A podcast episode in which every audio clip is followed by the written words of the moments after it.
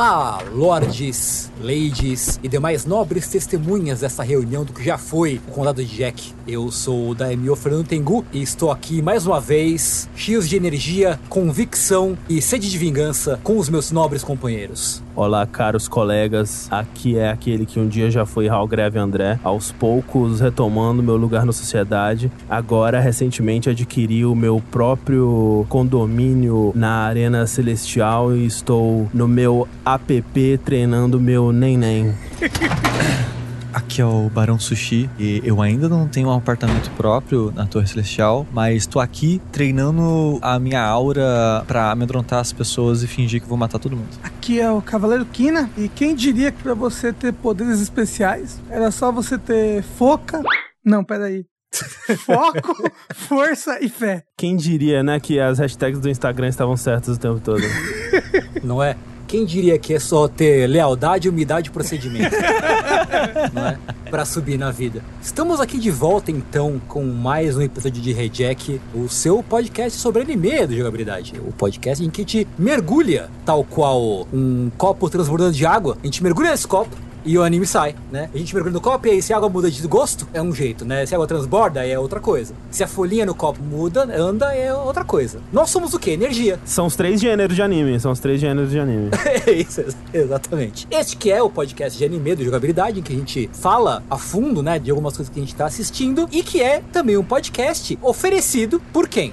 Pela Crunchyroll. Crunchyroll, Crunchyroll, que é o patrocinador desse podcast. Então, antes de mais nada, muito obrigado, dona Crunchyroll. É por causa desse apoio, né, de você, ouvinte da Crunchyroll, que nós estamos aqui, continuando a falar de anime no segundo cur, Ah, sim, né? né? Pra usar aí a terminologia técnica, né, do anime, no segundo cur da primeira temporada do Rejack, né? A gente teve quatro episódios em que a gente falou de é, Hunter x Hunter, Gundam, Mob Psycho 100 e Sangatsu no Lion. Foi o primeiro cur. E agora, começando o segundo cur com o que é mais ou menos a segunda temporada, uma mini, meia temporada intermediária de Hunter x Hunter. Então a gente vai voltar pra esse mundo maravilhoso do soquinho na cara. E olha só, você que está ouvindo também pode voltar ao mundo maravilhoso do anime e não se ater apenas a Hunter x Hunter. Afinal de contas, é, o catálogo da Crunchyroll é imenso, né, Tengu? Pois é, pra você que ainda não sabe, deveria saber essa altura do campeonato. A Crunchyroll é a plataforma em que você assiste animes de forma oficial, com qualidade, quando quiser e onde quiser, tirando durante esse podcast, daí você para de assistir um pouco essas coisas que tá, tá assistindo. Vai, nesse momento apenas. Né, pra ouvir aqui o podcast. Não faça as duas coisas ao mesmo tempo, senão não vai- você não vai conseguir prestar atenção em nada. E a gente quer que você, né, dedique sua atenção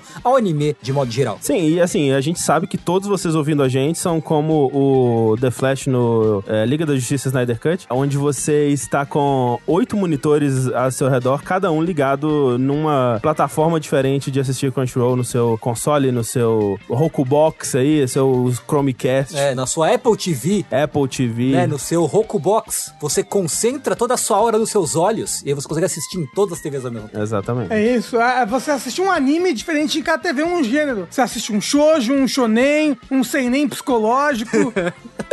É, como o André falou, o catálogo é recheado de, de coisas, né? Toda temporada nova, a Crunchyroll vai e pega quase todos os títulos novos, mas também tem um catálogo muito grande, né? E o que a gente tá tratando aqui no Rejack são animes do catálogo do Crunchyroll, né? Todos que a gente falou estão disponíveis lá no Crunchyroll. Sim. Mas a coisa mais legal do Crunchyroll, como a gente falou, toda temporada nova entra, séries novas, e aí eles entram no sistema de simulcast, que é o quê? Uma hora depois que o episódio vai ao ar no Japão, ou seja, passou na TV, uma hora depois, ele já tá disponível pra você assistir no Crunchyroll, na plataforma, em HD, com legendas em português, pra você não tomar tanto spoiler quando você abrir o Twitter.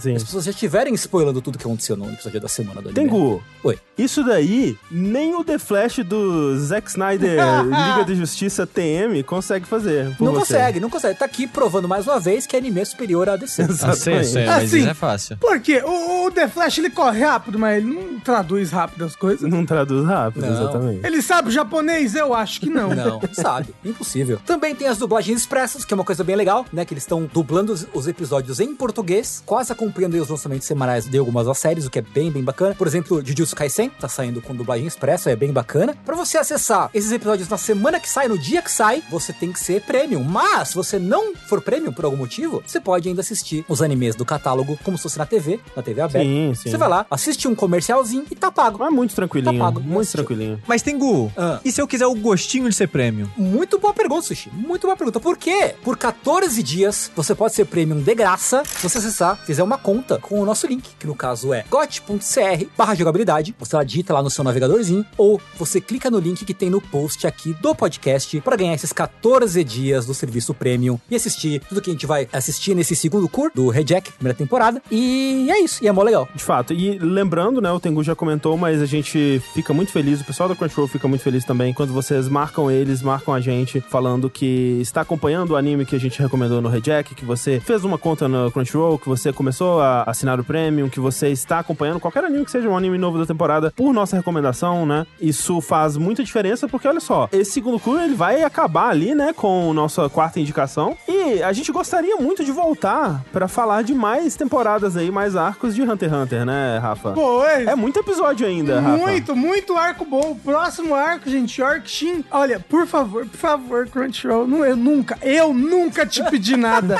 Por favor, faz esse próximo rejack acontecer, por favor. É, porque ó, eu tô aqui, ó, vindo agora, neste instante, abrir o catálogo do Crunchyroll. A gente assistiu, pra esse episódio, a gente assistiu os episódios do 22 até o 36. Exato. Uhum. E aí, Hunter x Hunter, meu amigo, Hunter x Hunter vai até o 148. Então, né, esse podcast tem que durar uns 10 anos, assim, uma coisa desse gênero. Vamos lá, é o objetivo, é o mínimo que, É a gente tá, que a gente tá focando aí. Thank you.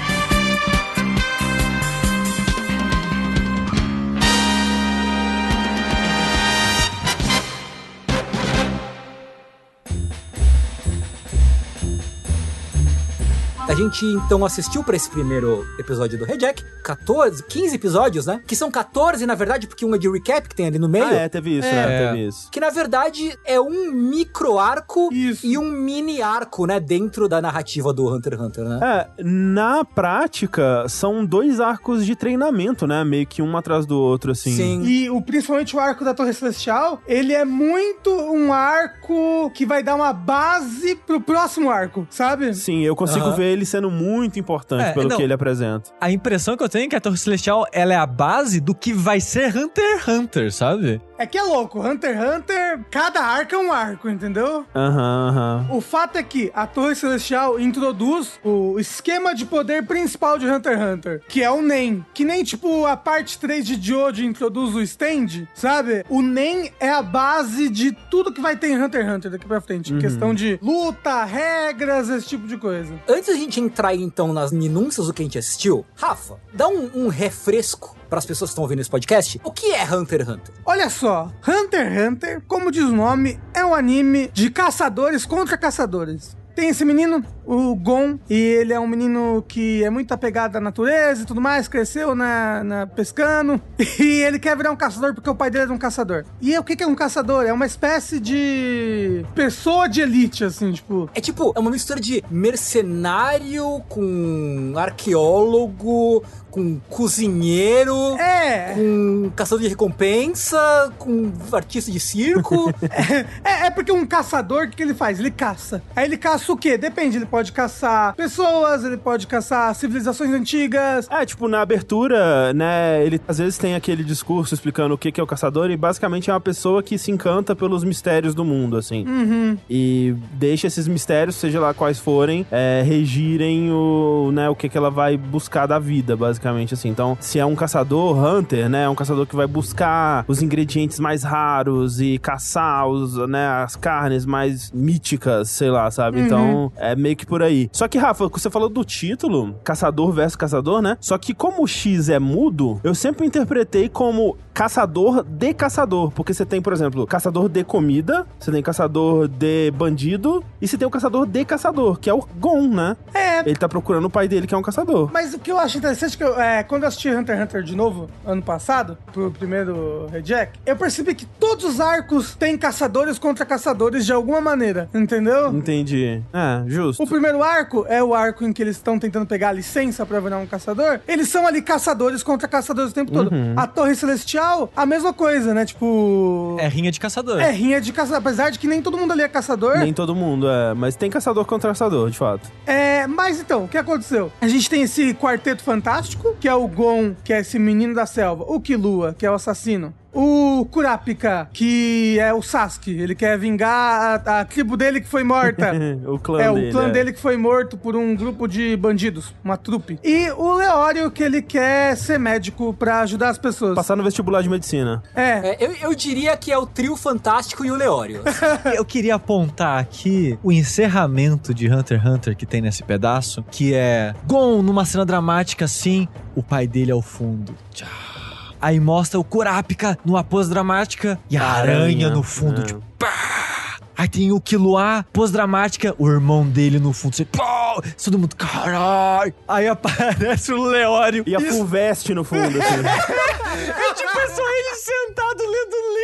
Eu acho muito bom. Que eles colocam em pé de igualdade, né? Passar no vestibular e vingar seu clã, assim. É muito bom, eu acho excelente. É, mas o que acontece é, no final do Exame Hunter, o irmão do Killua tava lá e ele faz o Killua despirocar, matar alguém, ser eliminado do exame e voltar pra casa. E o Gon fala isso, não, o que, que você fez com o meu amigo? Eu vou lá buscar ele na casa dele. Só que o Killua é um filho do, do filho. É da família dos maiores assassinos do mundo, os assassinos lendários. Então, tipo, quando a gente terminou o último reject, tava justamente essa situação, né? O Gon, o Kurapika e o Leório indo pra casa do Killua, que fica em outro país, comprando passagens. Aí, Você lembra, eles saem do carro? Sim, sim. No meio do trânsito pra sair correndo, eles correm lá, ah, vamos para o porto, vamos atrás do Killua. E aí começa justamente esse mini arco, que são quatro episódios, é bem pequenininho, deles tentando resgatar o Killua, entre aspas. Mas eu queria pontuar aqui que como a gente, não tô falando que é culpa do anime ou do mangá ou o que seja, mas a gente parou depois Uhum, daquilo, né? Sim, sim. Então, pra mim, ficou, ok, ele vai buscar o amigo dele na casa dos maiores assassinos do mundo. Tem coisa aí, hein? É tipo três episódios. Inclusive, no mangá essa parte é super curta, porque também são quatro capítulos do mangá. É tipo, é muito curto. Pro mangá, pelo menos, é muito curto. E tipo, eu achei que ia ser tenso, ia ter briga, ia ter que arrancar o menino forçado. Mas ele chega lá, antes de chegar na casa, o pai do Killua já falando: ah, vai lá, vai lá com essa porra do seu- dos seus amigos aí. E, e é isso. Não é uma crítica ao arco ou o que ele começou ali. Porque, por exemplo, o pai dele tem um plano nisso. Uhum. Que a gente não sabe exatamente qual é o plano dele, mas ele, né, tá manipulando o Killua de uma maneira aí que a gente ainda não sabe como que é. Então, tipo, tem coisas que acontecem, né? Constrói, tipo, um passado do Killua a mais, mostrando aquela menina que é a aprendiz lá, que ela Sim, a tinha meio que... canária. um- Isso, que ela é muito legal. Sim, eu gosto muito do, da, da arma dela, eu acho tão bacana. Uhum. Uma bengalinha? É, É um cajado com uma, uma bola, né? É, mas é um cajado que, que não é pra soltar magia, é pra socar a cara das pessoas. Isso. É uma bola de ferro na ponta. É pra conjurar soco, né? Isso! pra conjurar olho roxo.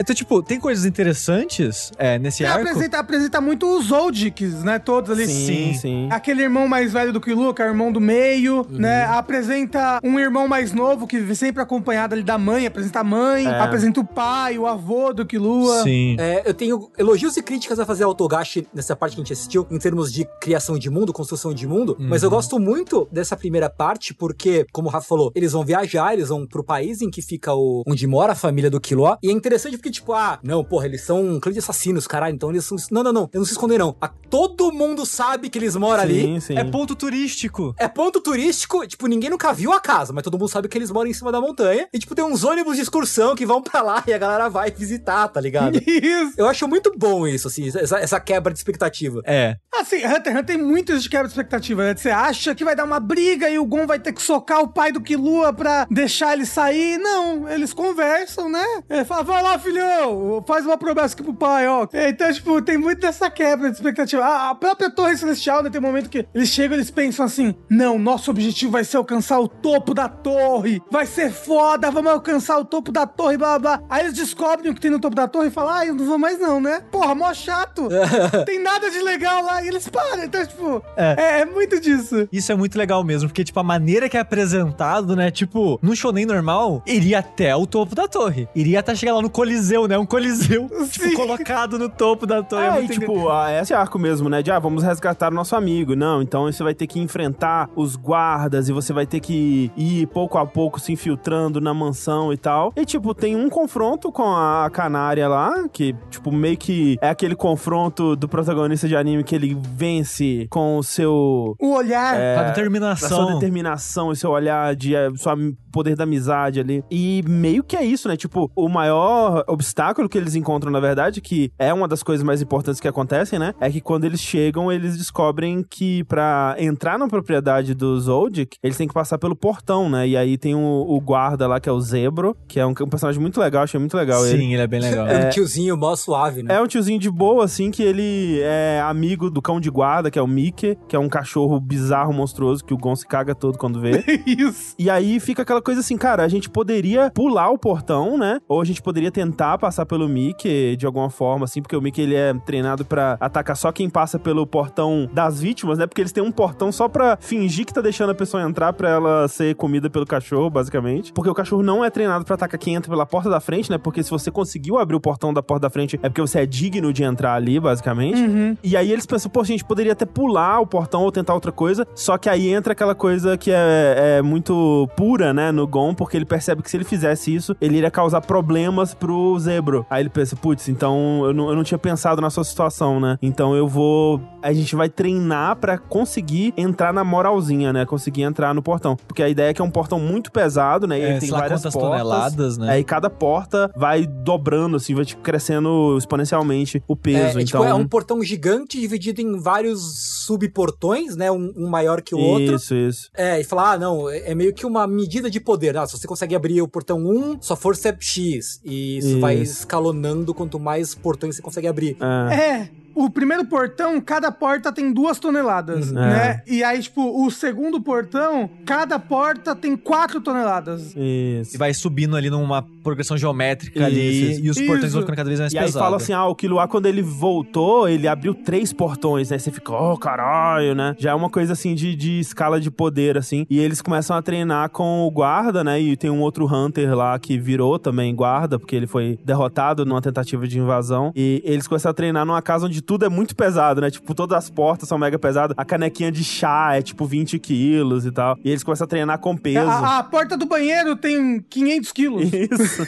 Eu tava pensando, gente, eu acho que eu aguento o quê? 50 quilos, talvez? É, depende aonde também, né? Na mão, nas costas, como é que é? É que depende de como o peso tá disposto É. também, né? É, Distribuído. é. Mas será que eu conseguiria abrir uma porta de 500 quilos? Eu tava pensando. Eu acho que não. Ah, não, 500 eu não Não. abro nem Mas, tipo, fudendo, não. botando os dois pés na parede, assim, Não vai, sabe? Rafa. Não, eu cara. acho que uma porta de 50, se eu empurrar com o corpo, talvez eu consiga. É, Mas, não, tipo, 50 500, quilos. velho, é né? muito, É muito é peso. muito peso, velho. Puxar uma parada de 500 quilos, não tem condição. Mas eu queria fazer uma crítica ao que o Togashi tentou fazer. Talvez vocês falem, não, você tá errado, porque era isso. Eu fiquei com um sentimento muito estranho com esses dois arcos. Sobre nível de poder, especificamente. Uhum. Aham. Porque eu acho que é uma discussão importante e pertinente pra esses dois mini arcos, porque ele foca muito nisso, né? Sim. Então, por exemplo, essa porta já é um medidor de poder. Uhum. Porque a galera chega e o guarda fala: Ah, o Killua, quando ele entrou, ele abriu três camadas de porta. Você fica, carai, maluco. Ele realmente.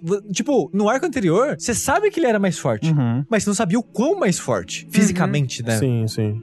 O Killua não teve dificuldade nenhuma no arco anterior. Em nenhum momento ele tem dificuldade. É que a gente sabe que ele é habilidoso, ele tem, sei lá, ele é rápido, Tem ele as tem. técnicas de assassinato lá. Exato, mas a gente não sabia o força bruta, né? Sim, tipo, sim. o quão poderoso ele é. E, tipo, juntou os três ali no começo, eles não abriram a porta, sabe? Uhum. Então você fica, caralho, o Killua realmente é muito mais forte do que ele. Aí tem esse momento, né, que eles passam acho que uma, duas semanas treinando ali na casa dos guardas, né? Tipo, como a família meio que não liga quem entra naquele pedaço do começo Uhum. ali, ele, basicamente os guardas falam, ah, a gente abre a porta pra você, vocês entram com a gente e treina aqui com os nossos equipamentos que a gente treinou. Porque o guarda que abre a porta, ele é fortaço, né? Tipo, ele é com Bob Esponja, ele é baixinho, mas forte pra caralho. Bob Esponja. Quando ele abre a porta, ele faz tanta força que sai fumaça do corpo deles. Fica, uau, caralho. E eventualmente, quando o, trio abre a porta, eles abrem os três juntos. E abre daquele jeito, tipo, abre corre e a porta vai fechar, sabe? Quase tropeçando. Aí você fica, caralho, que Lu é, é muito mais forte que ele. Nossa, que diferença de poder e tal. Mas isso é meio que pra mim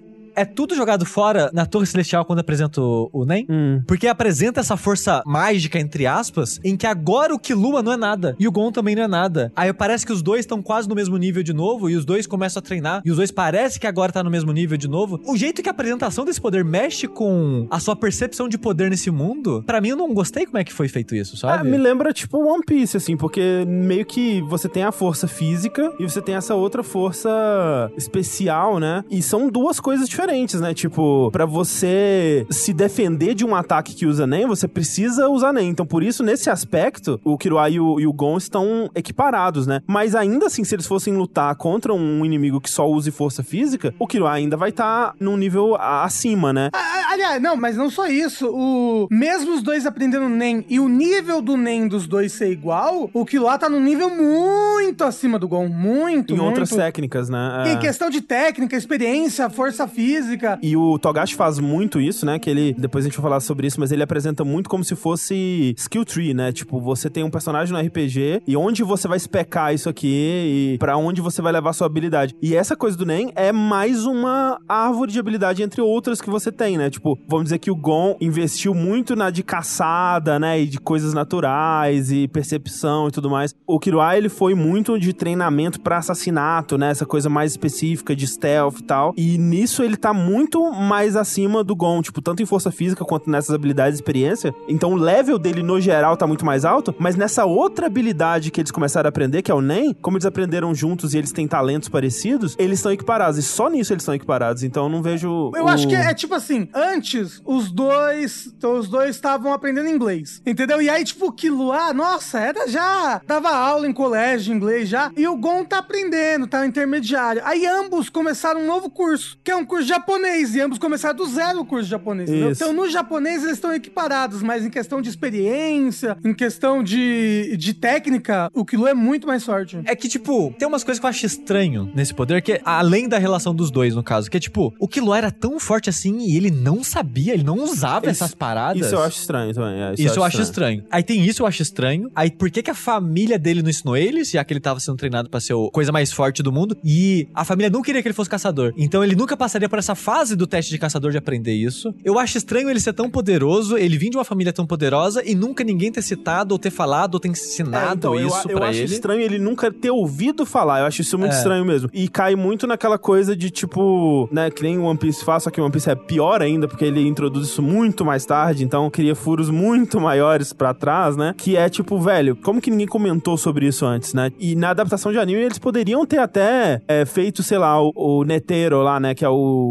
sei lá, presidente do velho lá. Foi começando, ah, esses, é, nossa, esses garotos são tão fortes, eles nem sabem ainda nada sobre, né? Alguma coisa assim, sabe? Só pra introduzir que existe isso, assim, no mundo. É porque, tipo, a gente sabe que no, no primeiro arco, o Hisoka sabe usar NEM e o irmão do Killua sabe usar NEM, né? A- Sim, e ele até faz, é, com a mão, né? a- É. é, quando ele tá exercendo pressão sobre o Killua naquele momento, Sim, sim. ele tá usando o NEM no Killua. E todos os professores também sabem, né? Isso, todos tipo, os professores sabem tudo mais. Então, tipo, é algo que tava lá, em retrospecto, faz o Hisoka, por exemplo, fazer sentido alguns ataques que ele faz. Sim, sim. O que mostra que isso não foi tirado do cu do escritor no sentido de Uhum. ele já tinha em mente que ele ia apresentar esses poderes, pelo menos é o que me parece. Só que a maneira que ele foi feita, eu acho que ficou meio confuso o mundo, sabe? A maneira que a apresentação foi feita, mas como É, a não- maior parte da história vai ser depois disso, eu acho que não, não vai ter um grande problema. No geral, eu acho ok o jeito que foi feito. A única coisa que me incomoda é, eu acho que o Killua, tipo, o irmão dele É. tem, toda a família dele provavelmente sabe usar. Ele deveria pelo menos saber que isso existe, sabe? É. É, é, é que eu acho que apesar do Killua ser um... Isso é coisa que eu tô especulando. Mas apesar do Killua ser o... a grande esperança da família pra ser o próximo chefe e tudo mais, ele é, de certa maneira, um pouco perigoso pra família. Tipo, eu acho que isso vai ser pensado ou abordado um pouco mais lá pro final de Hunter x Hunter, mas ele é muito diferente, né, do resto da família. uhum. Ele, talvez, enquanto eles não conseguirem controlar o Killua por completo ou perceber que ele realmente vai ser o chefe, não seria interessante entregar pra ele um poder tão grande, entendeu? Faria sentido, né? É, É. consigo ver um sentido nisso. de Consigo fato. ver também. Até porque o Wing, né, que é o professor deles, também tem esse medo no começo, né? Tipo, hum, pra quem será que eu tô ensinando essas paradas? Será Sim. que será que eu deveria, né? É, você percebe que, tipo, sei lá, 1% da população conhece NEM. Ou então, várias pessoas usam NEM e podem ter usado até antes na saga, a gente não pode ter percebido, mas usam sem querer, entendeu? O próprio Gon, né? É verdade, né? O próprio Gon, ele usou, ele aprendeu o Zetsu sozinho na saga anterior. Mas bem, cão de guarda abriu a porta. É, então eles conseguem abrir a porta, só que eles conseguem abrir a porta juntos, né? Tipo, eles, os três têm que usar, combinar ali suas forças. O Gon, ele se cura, né? O braço dele que tinha sido quebrado pelo Hanzo, né? Todo mundo sabe que, né, que criança que cresce no mato, o braço cura rapidinho, ah, é,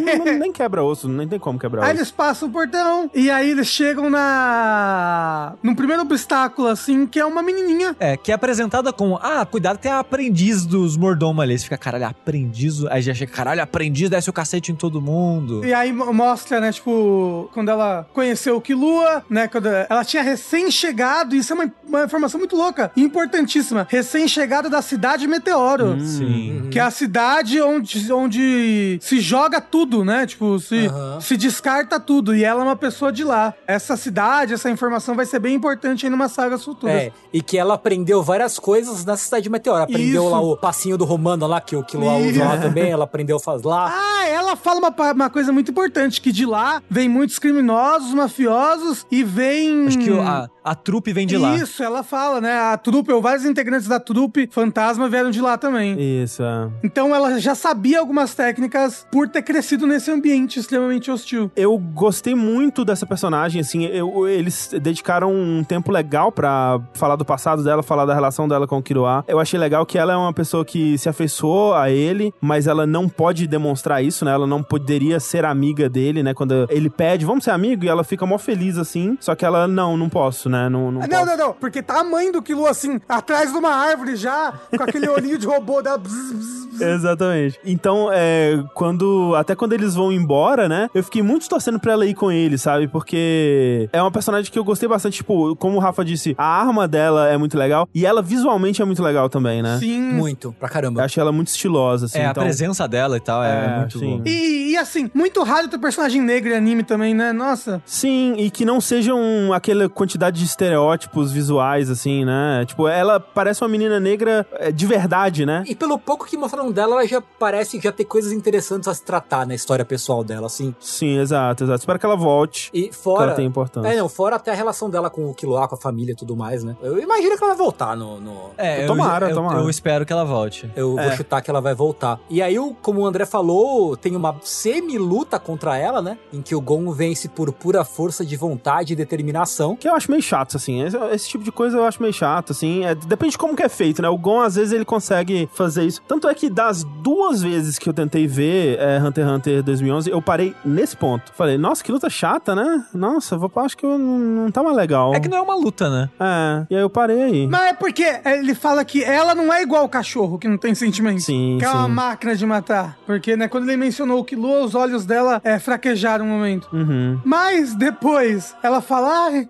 vai lá, salva o Killua. E toma um balaço na cabeça. Toma um ba... E é louco, ela toma um balaço, mas a, a mãe do Killua atira, o, seja lá o que ela atirou nela, da ponta do leque. Assim. Hum, pode ser nem? Pode. fica aí. Só que aí a mãe dele, ela sai correndo de volta porque ela percebe que o avô tá libertando o Kiro do porão lá do dungeon deles. Tem toda uma coisa que eu acho interessante da relação familiar, né, do Killua com o resto da família dele, que primeiro que tem todo o lance de tipo, ó, o Killua não pode ter amigos, porque se ele tiver amigos, ele não é um Vai ser fraco. assassino É. de verdade, um bom assassino, porque a mãe dele quer muito, muito que ele seja o sucessor, né, o próximo chefe da família quando o pai se aposentar. Porque ele tem um potencial absurdo, né? É, Uhum, e tanto que uhum. quando eles chegam, o Gon liga, eles vão lá na, na guarita, né? E o Gon liga, telefona lá, o mordomo atende, fala: Não, eu sou amigo do Gon, eu sou amigo do Killua, não sei o que, o Gon, amigo do sei o que. Tem toda essa discussão aí sobre amizade e tudo mais. E aí, o Killua, depois você fica sabendo sabendo que ele se entregou por vontade própria É. e que a mãe do Killua tá lá torturando ele numa celinha, assim, na moral, né? É, tipo, ele, ele se entregou pra, tipo, se desculpar porque quando ele fugiu da primeira vez, ele bateu naquele irmão do O meio, Miluki. né? E na mãe. Sim. E a mãe tá toda enfaixada até, né? É, mas ela é desse jeito mesmo. Não mostra ela em flashback, ela não tem as faixas. Mas acho que atualmente ela já tem já. Talvez não seja por causa do ah, Killua, então. ok, ok. É, eu, não foi por causa do Killua, ela só. É o sei lá, estilo. ela é Botox. É, porque ela- ele bateu nela, né? Então eu imaginei. No flashback ela não tem faixa. No presente ela teve faixa, o Killua bateu nela. Então acho que foi o Killua que machucou ela. Mas não. É, quando o avô chega, o Killua só se solta da corrente, assim. Sim. Você acha que ele tá sofrendo, que ele tá. Meu Deus, o Gon precisa salvar o Killua! Que ele tá Sim. preso ali. Aí, tipo, não, ele tá de boa. Ele podia sair dali a hora que ele quisesse. Ele só tava deixando o irmão dele extravasar a raiva nele pra ele poder se desculpar, né, com o irmão. O irmão dele, inclusive, que é um outro tipo de assassino, né? Porque ele é um assassino de tecnologia, parece, né? Tipo. É, ele fala é- que ele inventou uns venenos novos, né? Umas É, assim. uma bomba. É a bomba pra grudar numa abelha, na mosca. Isso, é isso. Né? Ele conseguiu fazer uma bomba que fica numa, num- numa, numa pernilonga, e aí quando ela pica alguém, explode. Aí ele tá falando, a única dificuldade agora é eu fazer ela picar quem eu quero.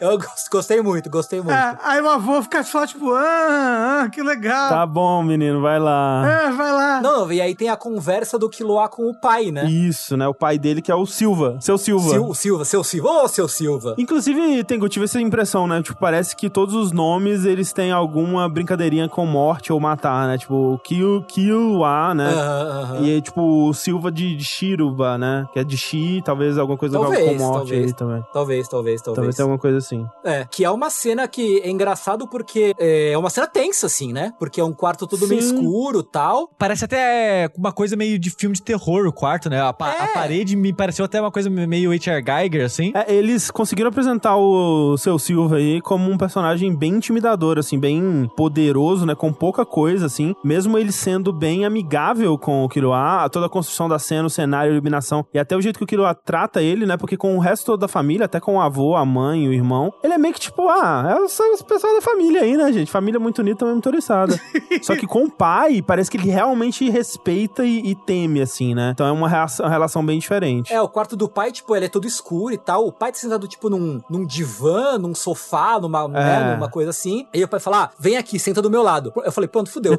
ele vai arrancar os olhos, arrancar os braços desse menino. Porque é uma cena tensa, né? Ele, ele é um cara muito intimidador. E é lá que eles conversaram, me conta sobre esse seu amigo aí, né? Esse tal de Sigon aí. Me conta como foi a prova de caçadores. Me, me conta, né? Tipo, uma conversa de pai e filho, né? Que até o Killua falar, o, o próprio pai falar, ah, faz tempo que a gente não tem uma conversa como essa, não sei o quê. E você vê que o Killua é um dos poucos momentos em que ele, você vê uma alegria infantil genuína nesse personagem, né? É, e o pai, tipo, parece que tá se divertindo também, né? Ele dá, ele ri da história, né? E tudo mais. E aí ele fala: Ah, você quer ir com seus amigos, né? Ele, não, quero. Então promete que você não vai trair eles. E aí eles fazem uma promessa de sangue, assim, que os, os dois mordem o dedão e fazem uma promessa aí. Toda vez que tem esse anime, eu penso, gente, deve ser muito difícil fazer isso. É, Tipo, eu não conseguiria não. morder o meu dedão pra sair Mordeu o sangue. seu dedo até sair sangue. Gente, É. eu, eu penso isso, dá uma dor, uma agonia. Eles são muito fortes, Rafa. São. Eles treinam a mandíbula muito. E, e, tipo, o que, que ele quer, sabe, o pai do Killua É, nessa porque cena? depois tem uma outra cena que É, mostra, né? Então, é isso que é a parada. Isso que vocês estão falando. Ah, ele é amigável, ele parece. de- Apesar do cenário, pai tá de boa, tá conversando, ele, tá sim, rindo. é. É, com Uhum. ele. Aí você pensa, ah, talvez o pai dele só é muito forte, mas é meio que de boa fora do cenário de eu preciso matar alguém, sabe? Falei, ok, talvez ele tá bem intencionado. Aí quando chega a mãe, tipo, por que que soltou ele? Ele, tipo, oh, calma. Calma que eu sei o que eu tô fazendo, porra. Aí ele tem uma carinha meio que, tipo, que ele tá meio que manipulando o Killua de alguma forma, com essa promessa, com deixar ele sair e tal. E eu fico, o que ele quer, sabe, com isso? É, talvez. dá pra saber eu, eu acho agora, que, eu acho. de alguma forma, ele acha que o Killua vai trair os amigos e aí ele vai ter que voltar pra casa meio cabisbaixo e aí ele vai entender o lugar dele na família, alguma coisa assim. Ah. Eu diria que esse é o. É isso o negócio dele, sabe? Ele acha que o Killua é um assassino Uhum. por inteiro, igual a todo mundo da família, entendeu? Aham. No fundo, né, ele É. vai ser um Zoldyck, né? Inclusive é bem louco que qualquer coisa que tem do Zoldyck começa a tocar a música do Zoldyck e a música começa falando Zoldyck. Ah, não reparei. Você já percebeu Não. que é aquela música Zoldyck Da, da, da, da, da. É, presta atenção, toda vez começa essa música e ela começa falando Zold, que eu acho muito engraçado. É, e aí o Killua vai embora? Show? Acabou? É isso? Não, tem mais uma coisa. Porque né, ele- eles não, o turma do Gon, eles não se comunicaram nesse meio tempo, né? Então a Canária leva eles pra casa dos mordomos e lá tem um papinho, né? Primeiro que chegou o Killua, que falou: Killua, o Gon tá vindo pra cá, fica no quartinho ali esperando e a gente avisa quando eles chegarem. Vai dizer que o Kiruá tá com uma mochila que não faz nenhum sentido, que ela enrola no braço, assim, a alça. Não dê zero sentido. Mas é igual, estilosa. Uma mochila Estilosa, estilosa. É tipo o Yori com as pernas amarradas, né? Do É, King of total. Só que aí, quando o Gon chega, não é muito bem isso que acontece, né? Não é uma recepção amigável logo de cara. É. Né? É porque o chefe dos mordomos, né? O É, Goto. Goto. Ele vai testar, né, os amigos do Kiruá ali. É muito bom, né, que ele vai fazer um teste com a moeda, né, que ele joga a moeda pra cima e pega e você tem que descobrir em qual mão tá. E aí eles acertam os primeiros, assim, né, e aí o Gon, ele apanhou muito da canária, né, então tá- ele tá com o olho inchado, ele não tá conseguindo abrir o olho. E aí ele não tá conseguindo ver, né, tipo, muito bem ali o que tá acontecendo. Aí ele pede uma faca emprestada e fala assim, me empresta uma faca, eu não vou fazer nenhuma besteira. tipo, imediatamente corta o próprio olho, assim, né, com a pálpebra, né. É muito bom, porque é muito rápido, assim, tipo... psh. Pra desinchar, né? Eu fico perguntando, isso funciona? Sim, no, no boxe eles fazem isso, sim. É? Quando o olho do, do cara incha. É, é, de cortar o supercílio, é. É, eles cortam o supercílio pra Mas é desinchar. tipo, com muito cuidado e controle, né? Não é com a faca no É, olho. porra, assim, né? Não é com a faca de rocambole, né? No, no- no- no olho. Aquela faca com aquela serrinha de plástico, né, do rocambole, fica fazendo, passando ali, tic, tic, tic, tic, tic. E é muito curioso. Eu não, eu não sei se eu, como eu me sinto a respeito dessa, desse teste dos mordomos, assim, porque é meio bobo no fim das contas. É meio bobo, é meio bobo. É tenso, no momento que tá acontecendo é tenso, porque você fica, caralho, que lua tá ali logo atrás. E eles vão matar a canária. Vão matar a canária, vão atacar todo mundo. O que, que o Goto vai fazer? Quem é esse filho da puta? E no final ele fala que, ah, não, ah, era só uma brincadeira, só pra entreter, haha. Só que será que era mesmo? Porque ele não Eu acho parece- que. Não, ele falou porque o Killua chegou só, eu acho. É, então, eu acho que ele tava sério ali sobre. Parece que os mordomos têm muito carinho pela família de assassinos, assim, sabe? No geral. Uhum. Principalmente pelo Kilua, né? Só que aí tem mais um, ele, ele deixa por último, né, um último teste que era trapaceando, né, pra ensinar que, tipo, olha, nem sempre as pessoas vão ser honestas com você. É, no, mu- no mundo lá fora, abre seus olhos, menino. É, os dois, com a faca, se precisa. É louco, peraí, é louco que o Kilua chega nesse momento e ele, Gon! Aí ele vira pro Kurapika, é, cura, né, alguma coisa, e Liório, aí ele, Leório, ele só é amigo ali mesmo do Gon, né, tipo, Ah, sim, dos, é. dos outros dois ele é conhecido. Ele, ele- é, ele só liga pro Gon. Só. E realmente no exame, eles só ficaram juntos ali naquela torre que eles tiveram que descer. Porque na ilha mesmo, quem é amigo do Leandro do Kurapika é o Gon, né? O Gon É, que liga sim. esses outros três personagens, né? Aham, sim. Sim. É. O que eu acho legal, porque não é aquela coisa de shonen clássico em que todo mundo é amigo automaticamente, É, né? tipo, de repente os quatro são os besties, assim, vão sacrificar a vida um pelos outros e tal, não é isso, né? É, é o Gon e os seus amigos. É. Que eles são amigos do Gon e estão ali por. Ah, a gente tá com o Gon, logo a gente tá com essa É pessoa foda, aqui. né? Tipo, o Kurapika chama o Gon, ele sempre traz o, o Kiruá, é foda esse menino aí, a gente nem gosta dele de verdade. O- mas o, o Kurapika e o Leório são bem amiguinhos também, né? Eles São, também, é, também. é. São, são, são. Eles são o outro casal, na verdade, né? Do quarteto. Mas é, tanto é que não é uma coisa de shonen tão clássica assim que. Acabou esse arco, né? E aí, o que a gente vai fazer? O Kurapika fala: Olha, eu tenho pistas sobre a aranha que o Hisoka me falou. Aí revela o que, que o Hisoka falou pra ele no ouvidinho dele durante o torneio do final do arco Hunter. E eu vou estar tá em Yorkshire no dia 1 de setembro, né? Aí eles: Ah, O Hisoka vai estar lá, né? é, o, o Gon, um, o Hisoka vai estar lá. Porque o, o objetivo, um dos objetivos que o Gon tem nesse momento é ficar forte o bastante pra conseguir devolver a plaquinha que o Hisoka deixou pra ele, né? Que lá na floresta, quando o Gon é. toma ali uma porradana do Hisoka, o Hisoka fala: Eu só vou aceitar você me devolver essa plaquinha quando você conseguir me dar um soco assim. E aí o Gon tá com a plaquinha ainda e, tipo, um dos objetivos dele é treinar e eventualmente encontrar o Hisoka pra dar o soco. Então fica sendo isso. Tipo, ah, ok, a gente se encontra em York Nova aí. Isso. É, em setembro. Primeiro de setembro. O negócio é que dia 1 de setembro vai ter um leilão. É, vai ser um mega leilão, né? Isso. E ao mesmo tempo tem um mega leilão do submundo mafioso. O Kurapika acha que ele vai conseguir informações da trupe lá. O Leório vai pra encontrar com eles no dia 1 de setembro. Enquanto isso, ele vai estudar pro vestibular. Ele vai por fazer cursinho. É, e o Gon e o Killua vão lá pra ver se eles encontram o Hisoka. Enquanto isso, eles vão treinando na, nesse lugar que o Killua fala: Ó, vamos treinar aqui. Treinar e juntar uma grana, né? Que eles estão duro, os dois. Treinar e juntar um dinheiro, muito importante. Os dois querem juntar dinheiro. É, porque o Killua não passou na prova de Hunter, mas o Gon passou, então, teoricamente, ele teria fundos, né, pra viajar, pra fazer as coisas. Mas ele fala, não, até eu conseguir devolver o, o Muki do Hisoka, eu não vou usar os meus privilégios de Hunter. Aham. O que é legal é isso, tipo, a trupe se separar, porque tem aquela coisa do hum, problema de RPG, né? De, de, sei lá, RPG de mesa, assim, que é tipo, ok, a gente se juntou para essa primeira missão porque era do nosso interesse em conjunto. Agora, a próxima missão, por algum motivo a gente vai continuar junto. Agora a gente é uma família, né? Isso.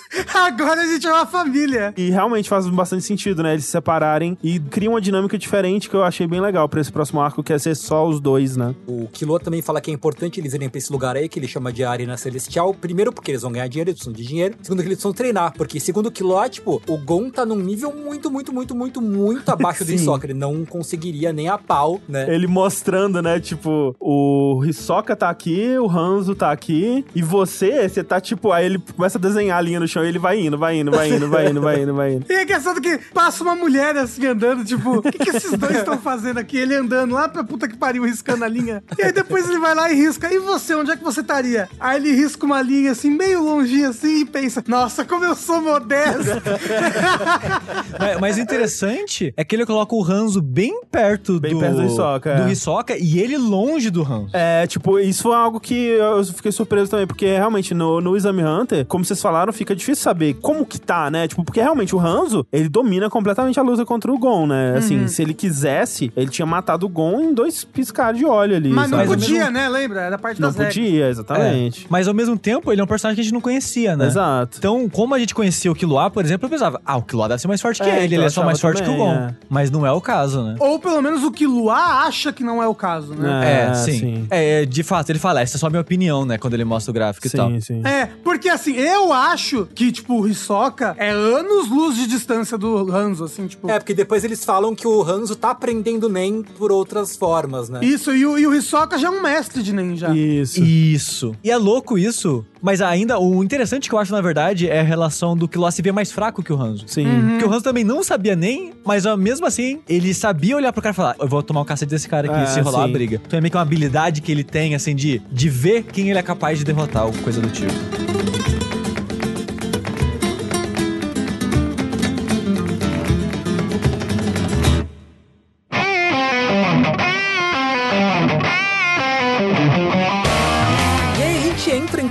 Né? A gente passa esse micro arco de quatro episódios da família Zoldyck lá do resgate, entre aspas, do Killua, e entra no mini arco da Arena Celestial, que pra mim foi meio difícil passar dele, assim, eu confesso. É assim. mesmo? Porra, ele é tão gostoso. Eu achei bem arrastadinho, assim. É, o começo eu não tava gostando. O começo eu tava tipo, putz, que bom que eu sei que esse arco é um dos mais fracos, porque senão eu ia, ia tipo, fora do contexto das gravações, eu talvez eu parasse lá. Mas os últimos episódios são muito bons. São, eu concordo. Nossa, concordo. eu, eu assim, gostei de tudo, cara. Eu também. Eu fiquei assim, até. Eu fiquei adiando, adiando, adiando. Na verdade, eu assisti todos os episódios domingo ontem, né? Dessa gravação. e, cara, eu nunca vi um anime que passa tão rápido assim o tempo. Nossa, todos os episódios parece que. Cara, deu 10 minutos, tá acabando o anime. Que, que porra é essa, sabe? Tipo, eu assisti, eu e a Clarice, a gente assistiu. Foi o quê? 14 episódios, né? Eu acho. Que a gente começou no 22 e terminou no. É, foi 14, 14, é. É, tirando tem de o recap, recap, no meio é. ali, mas é. Enfim. E pareceu que a gente viu um 5, assim, sabe? Foi muito, muito rápido. Voou mesmo. Eu nunca vi uma, uma série que passasse tão rápido assim. E eu realmente gostei bastante, assim. Tanto da parte do Nen, que é introduzida nesse pedaço, eu achei muito interessante. Mas também da própria coisa da Torre Celestial, né? Da Arena Celestial. Então, eu, eu gosto muito do começo porque eu acho tão bacana esse conceito de ser esse torneio, essa arena gigantesca. E aí você entra no primeiro andar e você faz uma batalha ali, você vai subindo, e aí, e aí você vai ganhando dinheiro. E é louco que isso tudo é tipo o primeiro episódio. É, acontece muita coisa no primeiro episódio da Torre Celestial, assim. Sim, e tipo, e eu acho muito legal, porque todo o, conceito, né? E aí vai, a gente vai falando daquela coisa que, pra mim, são os pontos fortes do, do Togashi, que ele foi desenvolvendo, né, ao longo de Yu Hakusho. E é muito interessante porque eu tô vendo também Yu Hakusho com a Clarice, né? Ela tá vendo pela primeira vez e Ah, tal. que legal. E ela tá gostando bastante até, só que, tipo, é muito interessante você ver as duas coisas lado a lado, assim, porque Yu Hakusho, você consegue ver ele claramente, o Togashi claramente se tornando um mangaka muito habilidoso nas técnicas do shonen, assim, vamos dizer, né? Em alguns aspectos até forçado pelos editores e tal pra isso. Mas ele eventualmente chega no final, né? Antes do final, na verdade, né? Na saga do Sensui, no Yu Hakusho, ele chega no que pra mim é o auge dele, onde ele descobre, oh, é nisso aqui que eu sou bom. Tipo, isso aqui que eu sou bom. No Torneio das Trevas, ele tem flashes disso em alguns momentos, assim, só que são muito espaçados, na verdade, né? Que essa coisa de criar regras e batalhas estratégicas e sistemas e tudo mais. Tem flashes disso, assim, em alguns momentos, mas é bem espaçado. E aí você vai pro próximo arco, que é o do Sensui, e ele... É isso, é, é a saga inteira, né? São sistemas, são regras, são pessoas com poderes de criar regras, né? E as batalhas muitas vezes não são sobre lutar, mas são sobre entender as regras e como burlar as regras, como superar as regras, como brincar dentro das regras, que pra mim é de longe o meu arco favorito. E é muito interessante ver que o Hunter x Hunter, ele começa daí.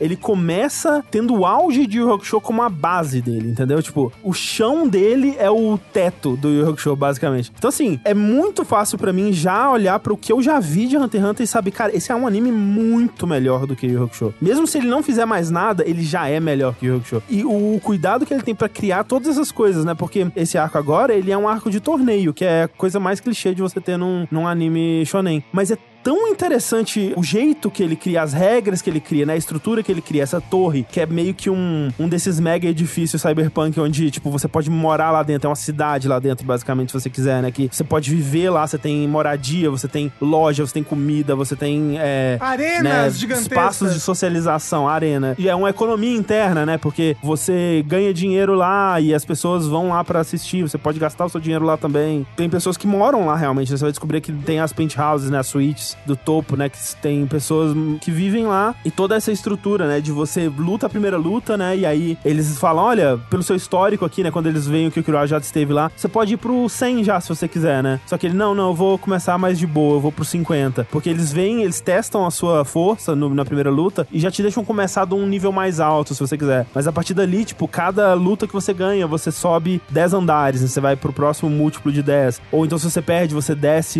20, né? Então, tem toda essa coisa. E aí, quando você chega no do centésimo andar, aí é outra coisa completamente diferente, outra vibe. É, nossa, é, pra mim, assim, é aquela coisa que eu falo de One Piece, dava pra ter um anime que é isso, assim. A vida de um cara tentando, um cara normal, mais fraco, assim, tentando subir, né? E chegar no, no topo. E, tipo, tem, meio que teve, né? Com a parada do Kiruá, né? Porque ele fala que ele foi pra lá quando ele tinha seis anos e ele era mais fraco. Seis anos. É, e ele ficou seis meses pra conseguir chegar no... Sozinho? No, é, no 200, né? Que ele desiste quando ele chega no 200. Tipo, o pai dele leva ele pra cidade, pra torre, com seis anos, Abandona sem dinheiro, ele que ele lá. fala: você vai ganhar o dinheiro daqui lutando e você vai viver aqui até subir Cara, no andar 200. Eu queria ver esse anime, velho. Tipo, parece muito legal. Tipo, começa com isso, sem contexto. A criança sendo abandonada nessa torre e ela tendo que aprender o que, que é. Maravilhoso, maravilhoso. né? E aí, nessa torre que a gente conhece o, como o Rafa falou, a gente é apresentado o conceito do Nen, porque eles vão lutar contra o Killua vai lutar contra um menino chamado Zushi. Isso, porque logo quando eles ainda estão no andar 1, e aí eles estão lá, eles vão até a primeira luta deles e o Gon não sabe, né? O Gon, como é que eu faço? O que que eu faço? E o Kilo empurra.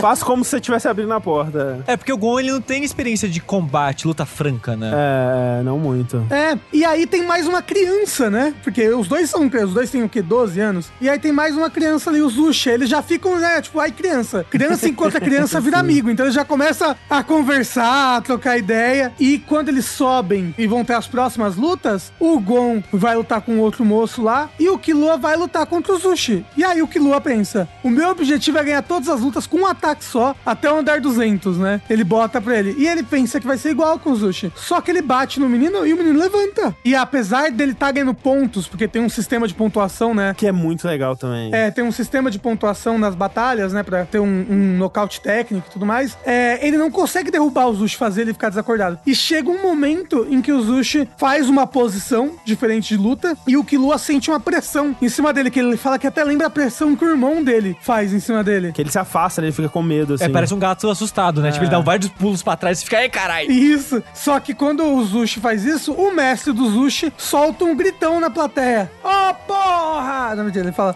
Zushi! Aí ele, eita! Né? Não era pra ele estar usando isso daí. O que, que é isso que ele tá usando? Sim. Mas, tipo, isso da pontuação eu acho muito legal porque a partir do andar 200, você pode usar armas, né? E você pode até matar o, o oponente, né? Se for o caso. Só que também tem todo um sistema de pontuação que você pode ganhar por nocaute, né? Se você derrubar o inimigo e ele não se levantar mais. Você tem o nocaute técnico também, né? Que é por pontos. Então, se você atinge 10 pontos, independente de, de- do que acontece, se os dois lutadores ainda estão bem, a luta acabou ali. E é uma outra forma interessante de fazer isso, porque você tem um ponto caso você consiga um golpe limpo, né? Você tem dois pontos caso você consiga um crítico. E aí depois eles vão explicar que o crítico depende muito do juiz, do que, que ele tá considerando naquela luta. Que tipo, ah, pode ser pela técnica usada, pode ser pela estratégia usada, pode ser pelo dano causado, né? Até o limpo, às vezes, o juiz, ele... Ele pode dar um É, é quando vai chegar nas mais. últimas partidas, o, o juiz, ele meio...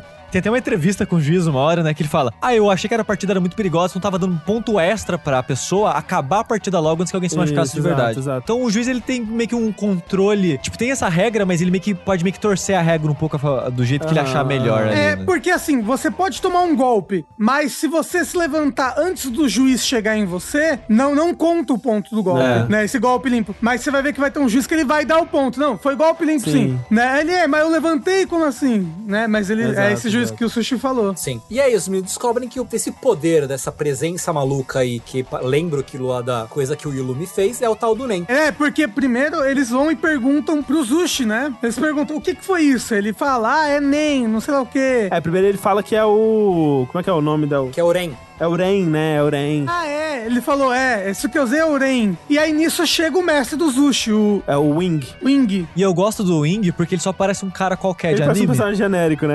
É, e tipo, eu não sei se ele vai voltar depois, se vai falar que ele é muito forte, ou ele é só pra ser um professor aqui. Mas eu gosto que a impressão que dá é que o personagem importante no começo é o Zushi, e não Aham, ele. Exato, exato. Ele é só o mestre do Zushi que tá ali. Ah, só que engraçadinho, o mestre dele não botou a roupa direita, fica pra É, fora, sim. e não sei lá o que, e o aluno corrige ele. Mas não, o cara é foda. E depois vai até revelar que ele faz parte da organização Hunter, né? Que é, ele Sim. tava dando esse teste secreto aí pro Gon, né? Sim. Mas aí o negócio é que ele chega no meio e fala: Por que, que vocês não perguntaram pra mim? Né? Porque é, aprender algo pela metade é pior do que não saber nada sobre essa coisa, né? Tipo, Ele já chega dando uma comida de rabo no menino que fala assim: Ah, você já tá bom o suficiente pra ficar ensinando, né? Tá bonito isso aí. é. E aí ele vai pra esse apartamento do mestre do Zushi e aí ele explica o que é NEM pra eles, né? Só que ele explica. Errado. Errado. Ele é o cara do Kung Po que ensina errado de propósito.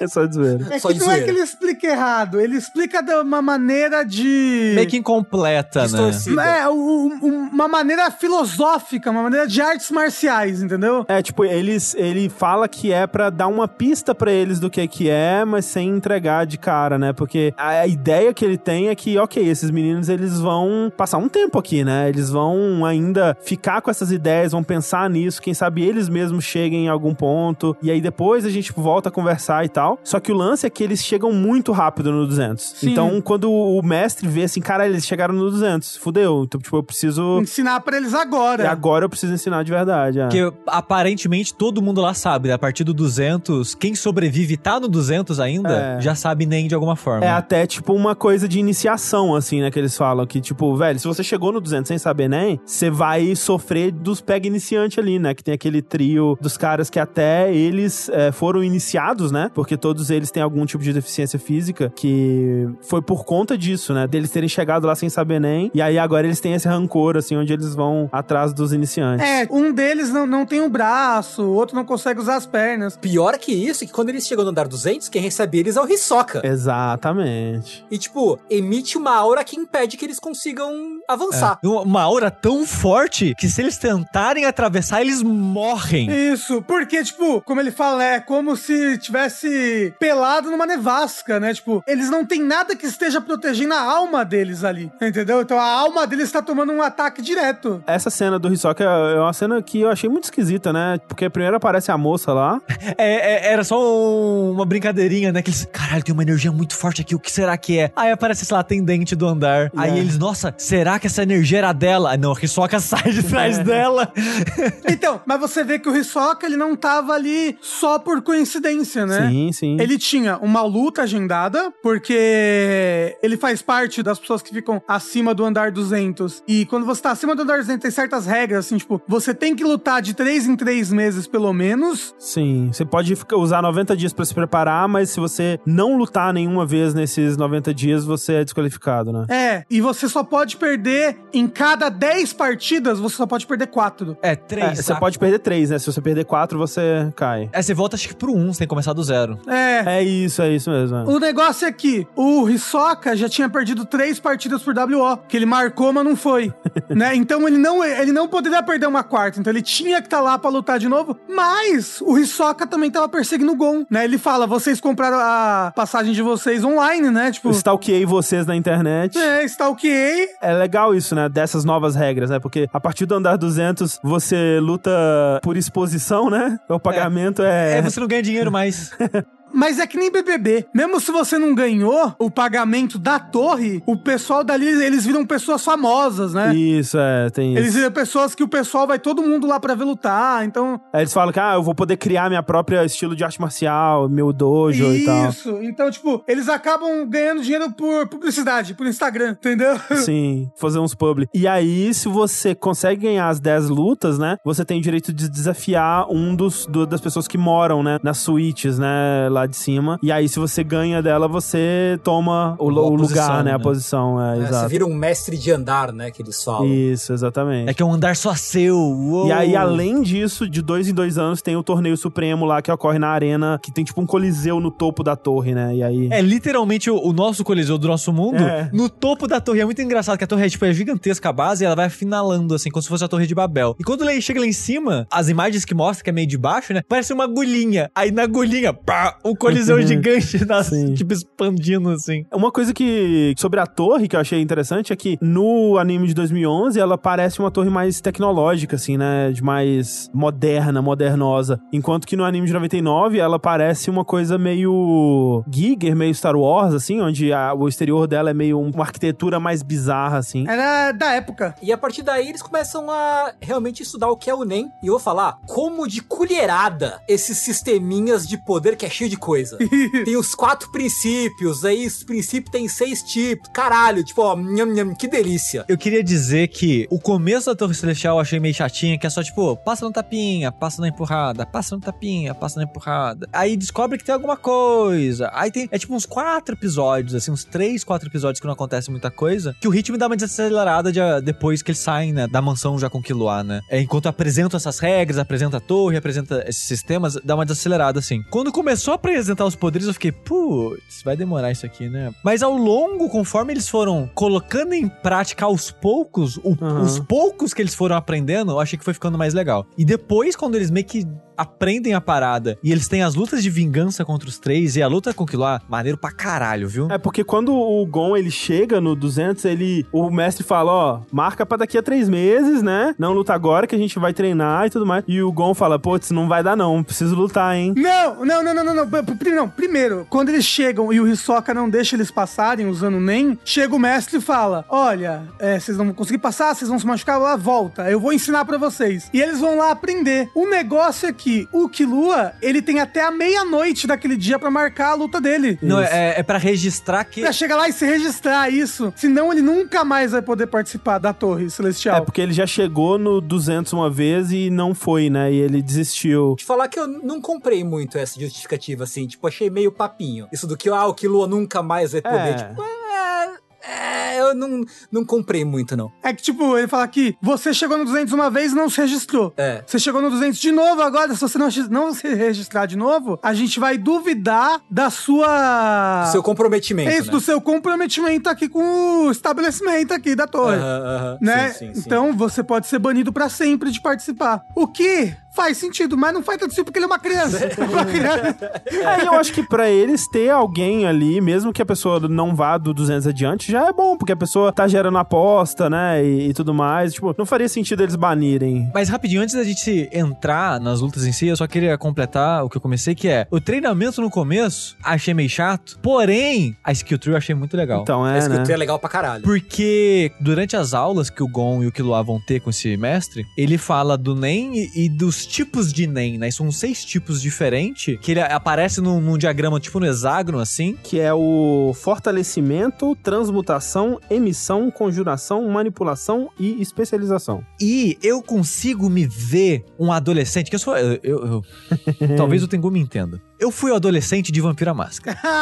Sim, Joguei sim, sim. muito Vampira Máscara começo dos anos 2000. O que coincidentemente tinha muitos anos 2000, filme de vampiro. Opa. Graças a Anne Rice e outras influências dos anos 90. O meu hobby como adolescente de Vampira Máscara era ver um filme de vampiro e falar qual clã esse filho da puta Ah, é. sim, Opa, sim. sem dúvida, sem dúvida. Sim. Ver, ver história de vampiro que não tem relação, qual é o clã desse vampiro? Aham. E eu consigo me ver, se eu fosse um adolescente otaku de Hunter x Hunter, eu ia pegar todos os Hunter e falar: Ah, esse Hunter, ele é dessa habilidade com aquela e combinou aquela. E, tipo, quem é fã de Hunter x Hunter deve ser muito divertido você Porque tem isso, né? brincar e encaixar as pessoas na skill tree, porque você pode combinar. É, então, é, é isso, porque você tem esse hexágono, onde tem essas seis subclasses de NEM, vamos dizer assim, né? E ali você tem uma que é inata, né? Você tá naturalmente predisposto àquela classe. E aí. É assim, é, essa- é a junção de duas coisas, né? É a sua aptidão ao nascer e a sua criação, o jeito como você cresceu. Isso. Tanto, é, tanto que você passar por algum processo traumático, você passar por alguma coisa muito forte na sua vida, pode mudar qual sua classe é a sua classe nata. E é signo também, porque depois signo, o é, Hisoka o tá Hisoka. falando, o Hisoka, eu tenho uma técnica de descobrir qual nem a pessoa tem. Aí é signo, tipo, ele- na hora que ele descreve é signo. É signo. O dele, né? Que é o de. É transmutador. É, o do Hisoka é transmutador. Ah, nós somos impetuosos e sei lá o que. Sabe? Tipo, aí o- Manipuladores. É manipuladores, aí o, o Kilowak também é transmutação, ele fala, é isso Acertou. mesmo.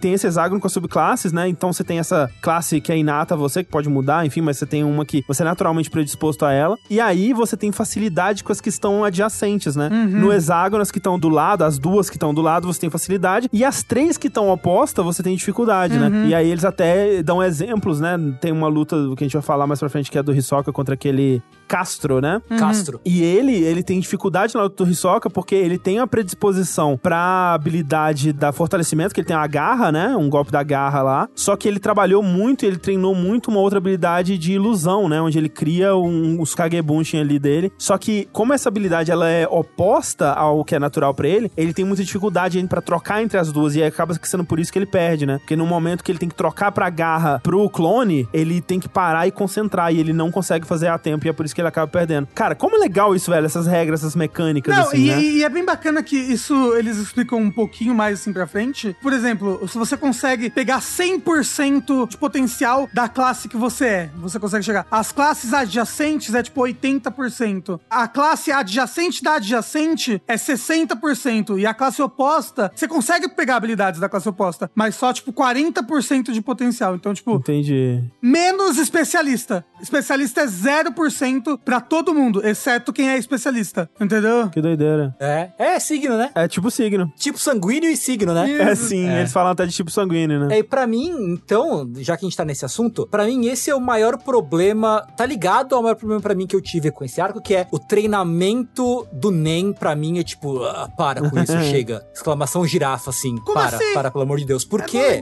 Porque vira um shonen comum pra mim. O Gon e o Killua são muito especiais. Ah, não, isso tem, Ah, é, isso sim. é. Porque, tipo, na primeira vez, né, eles estão lá no corredor, o Hisoka não consegue deixar eles passarem. E aí, tipo, são oito e meia da noite, eles precisam cadastrar o Killua até meia-noite. Aí ele falou, ó, Wing, você consegue treinar a gente até meia-noite? Falar, ah, não sei, depende de vocês. Em duas horas e meia, basicamente. Às 10 eles estão lá de volta registrado, Dito isso, 10 minutos de caminhada só, eu contei. É 10 minutos de caminhada da casa do Inga até a Torre Celestial, que é bom. então, É, E tipo, toda etapa é muito fácil pra eles. O treinamento é muito fácil, então eu achei muito sem graça o treino do Nen. Eu concordo com o Tengu, isso me incomodou também, especialmente quando você põe em contraponto com o coitado do Zushi, né? Que ele tá lá É. pra ser o Rock Lee, né? Da parada. Que, tipo assim, é o menino que ele tá treinando, assim, ele é um, ele é um prodígio, assim, mas por conta de esforço, né? Ele tá treinando forte, assim, tipo, a vida dele é treinar, né? Ele tá o tempo todo vestido de kimono, ele responde osso pra tudo, assim. e é engraçado que o Gol e que o Lua começam a responder também sempre. É, "Os". eu, eu, ach- eu achei mó legal. Isso eles começaram, as, as. É, e o mestre vê nele, né, um grande talento e tudo mais, só que nem se compara, né, porque, tipo, em, sei lá, dois meses os meninos já estão muito acima do que o Zushi pegou em anos ali, desde, sei lá, o menino deve estar treinando desde que saiu do ventre da mãe, É, sabe? o menino até cogita desistir, né? Exato, ele fica meio desmotivado. Tipo, ele até para o treinamento do Killua e do Gon uma hora pra falar assim, cara, vamos parar aqui, porque se vocês me passarem agora, eu vou perder toda a motivação.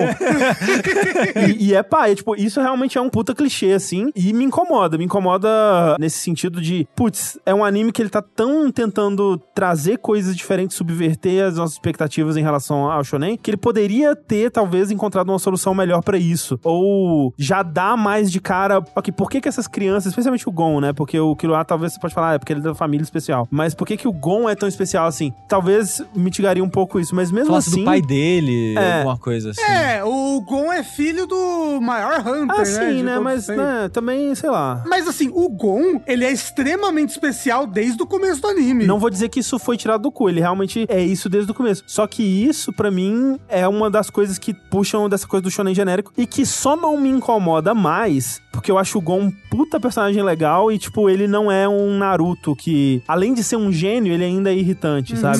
E além disso, as regras da mecânica toda me interessam muito, então não me incomodava acompanhar o treinamento por conta disso, porque eu queria ver realmente eles progredindo pra eu ver mais das regras, né? Porque quando vai, vai, eles vão apresentar, né? Eles falam desses quatro princípios básicos do NEM, né? Que é o Ten, que é esse manto, que é o que eles mais usam, né? Que é a coisinha pra proteger. O Zetsu, que é o que o Gon aprende naturalmente, que é o de esconder sua presença. Tem o Ren, que é a acentuação, que é o que o menino, o, o Zushi faz, né? Que é aquela aura de ataque, assim, que fortalece e tal, que ele assusta o... É, é, é você expandir a sua alma, é você acentuar. É tipo no, no Naruto, no Dragon Ball, quando eles ficam parados fazendo. Ah, É, tipo sabe? isso, é tipo isso. É isso, eles estão gerando aura, expandindo a aura, que é pra chegar Isso. no final, que é o Hatsu. Então, tipo, no final das contas, é um hexágono do Hatsu. Porque, tipo, é como você consegue botar a sua aura em ação. Todos os princípios que eles aprenderam é tudo pra chegar no Hatsu. Tudo pra chegar em botar a aura em, em ação. E aí, se você já tá pensando, putz, que parada complicada, né? Tem mais, né? Porque depois eles vão falando que pra cada um desses quatro princípios tem outras especializações, Isso. né? Que são técnicas mais avançadas, especializadas de cada uma dessas, que você pode também, é, é aquela coisa da skill tree. Você provavelmente não vai conseguir todas, você tem que decidir qual que você vai querer aprender e, e se especializar, em qual ramo da skill tree de NEM você vai querer se especializar, né? É, porque, tipo, esses princípios básicos, eles podem ser exacerbados. Por exemplo, você pode.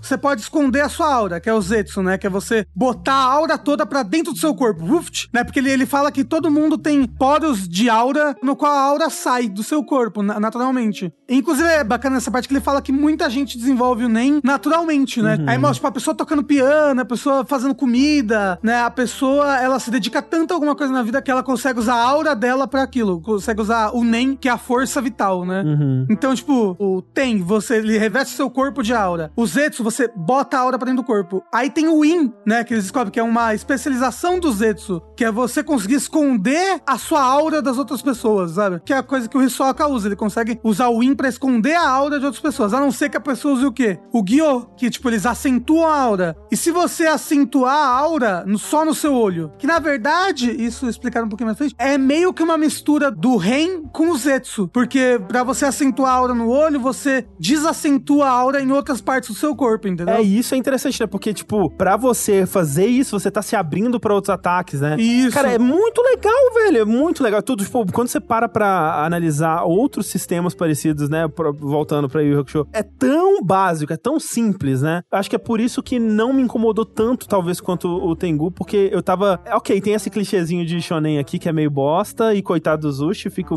Triste por Fico ele. torcendo pra ele aparecer de novo muito mais forte. Torço pra ele, assim, é que nem, tipo, é que nem o Walk Lee mesmo, sabe? Tipo, cara, olha que personagem legal e ele vai ficar de segundo plano por causa da porra do protagonista. Olha que bosta. E aí, eles aprendem os princípios do NEM, mas aprendem, eles, o que eles conseguem aprender mesmo nesse momento é o TEM, é revestir de aura, e o Gon, louco, porque o mestre dele fala, ó, espera dois meses pra marcar uma luta, pra vocês aprenderem direitinho, né? O Gon, sendo essa, esse junk horror, não, como é que fala? Esse adrenaline horror que ele é, Uhum. ele marca uma luta, tipo, o dia seguinte, sem aprender porra nenhuma. Uma coisa que eu gosto em Hunter x Hunter é como. E é muito interessante, que é tipo, é, é sutil assim um detalhe. Porque quando você olha, sei lá, Dragon Ball Z, o Goku é um louco, É um doido, é. Completamente. Um- viciado. Um, psicopata. É, que tudo que ele quer na vida é lutar. Aham. Só que a gente de fora vê isso. Aham. No anime em si, nunca é tratado ou conversado. É falado sobre, tipo, ô Goku, pelo amor de Deus, para! Senta o cu no caralho! Para com essa porra! Aqui, o Gon, ele querer lutar assim, é, é- é tipo, é um vício. É. Ele treme, ele pensa na luta, ele começa a tremer. Ele, tipo, ele tem que segurar a mão, porque tá tipo,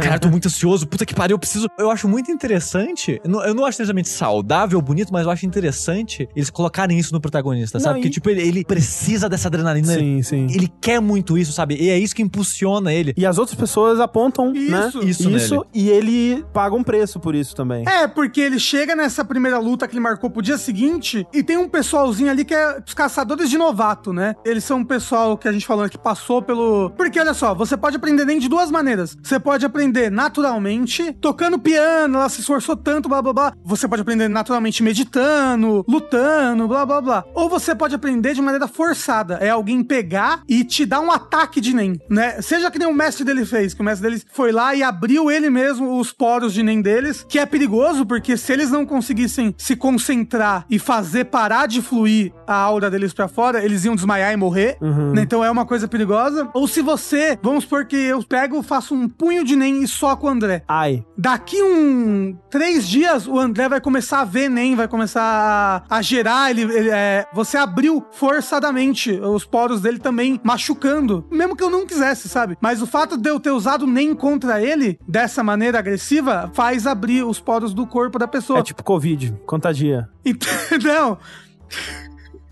Mas aí, essas pessoas, é, que são esses caça-novatos, eles veem quem chega ali no andar 200 pra marcar luta pra ganhar fácil contra a pessoa. E é um, um desses caras que é o Guido, já marca uma luta contra o Gon, né? Aproveita. E é uma luta interessante porque é um cara que ele usa peões, né? E ele, olha que louco, pensando naquela roda ali, ele é de reforço, mas a coisa que ele mais usa é de manipulador, porque ele, ele tá dando comando pra um objeto, ele tá manipulando um objeto com a aura. Por isso que os peões dele não, não fazem coisas muito complexas, ele só consegue dar ordem simples pros peões. Ele reforça os peões, que é um peão normal, um peão de metal de brinquedo, só que ele dá um puta socaço, né? O poder do peão é muito forte, porque ele é de reforço, então ele consegue botar energia em objeto pra deixar eles bem fortes. Inclusive, é desse jeito que o Hisoka consegue usar a carta Sim, cortar as sim, coisas e tudo é. mais. Só que como a manipulação tá bem longe de fortificação, então ele só consegue dar ordem simples. Então, o Gon, quando tá lutando contra ele, ele percebe, né? Porque ele sai voando da arena e ele percebe que o juiz tá fora da arena. Ele olha, os peões só atacam qualquer coisa que tá dentro da arena, eles só pulam. Então ele consegue entender um pouco dos peões, só que ele não consegue sentir bem o suficiente. E aí ele naturalmente usa Zetsu. Ele apaga a aura do corpo dele e se concentra completamente nos sentidos, né? Tipo, nos, nos cinco sentidos dele ali, sabe? Sim, que foi o que ele aprendeu ou conseguiu fazer quando ele tava caçando o Hisoka na prova do Exame Hunter, né? É, e aí é bacana porque naquela prova já é bem. Eles já usam o visual de Nen, já, né? Porque quando foi feito o anime já tinha acabado, né? O mangá. Sim, sim, sim. Acabado,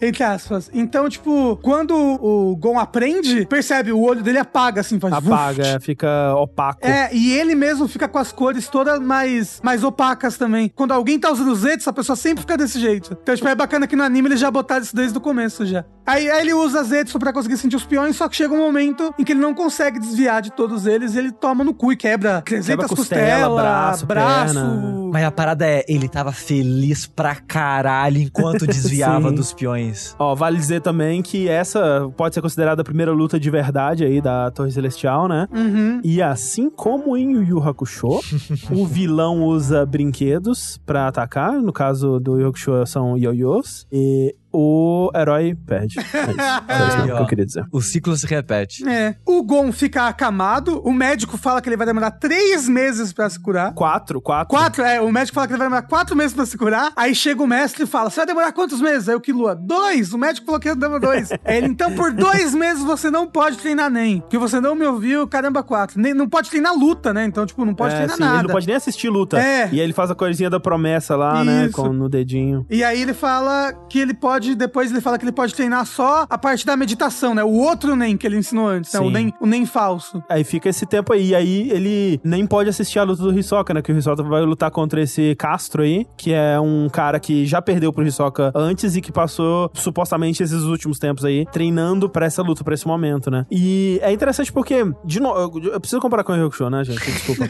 Mas é Pode. porque existem momentos em Yu que são claramente, ok, o Toguro, ele vai lutar contra esse time bucha aqui pra mostrar que o Toguro é forte. E tipo, você não precisa ser um grande especialista de anime shonen pra entender que é isso que essa luta vai fazer. Ela tá lá pra mostrar que o Hisoka é foda. E eles, eles fazem um cara, é, eles fazem melhor ainda, porque eles fazem um cara com um design da hora. Porra, esse cara é muito maneiro. Olha que personagem irado, assim, com poder foda e tal. E o que eles fazem até, eu não sei como é no Yu Hakusho, mas aqui eu achei até bem feito. É tipo, é previsível quando você nota, mas é, é bem feito no sentido de que você já sabe que o Hisoka é forte. Isso. Então, o trabalho do episódio não é fazer ele parecer forte, é fazer o outro cara parecer Isso. forte. É um episódio inteiro de, olha, esse cara é forte, ele é lendário, ele faz isso. Olha o essa Killua, habilidade dele. o Killua tenta ver ele escondido. É, e o cara isso. já sabia que o Killua subiu, desde que o Killua pisou no andar, o cara já sabia que ele tava É, lá. sim. É tudo construindo. Porra, esse cara é forte. Aí você pensa, vai dar uma luta legal. E meio que o, o Hisoka só brinca com o cara. É, sim. É, mas você percebe que o Hisoka, ele não é forte porque... Que é que nem o Toguro, sabe? Ele, nenhum ataque machuca ele. Aham, ou, ele ou ele pega e dá um soco que destrói tudo. Não, o Hisoka é forte porque ele é filho da puta. Porque ele usa de artimanhas, ele é inteligente. Ele ataca psicologicamente o adversário, né? Tipo... Porque se você for ver, o poder dele não é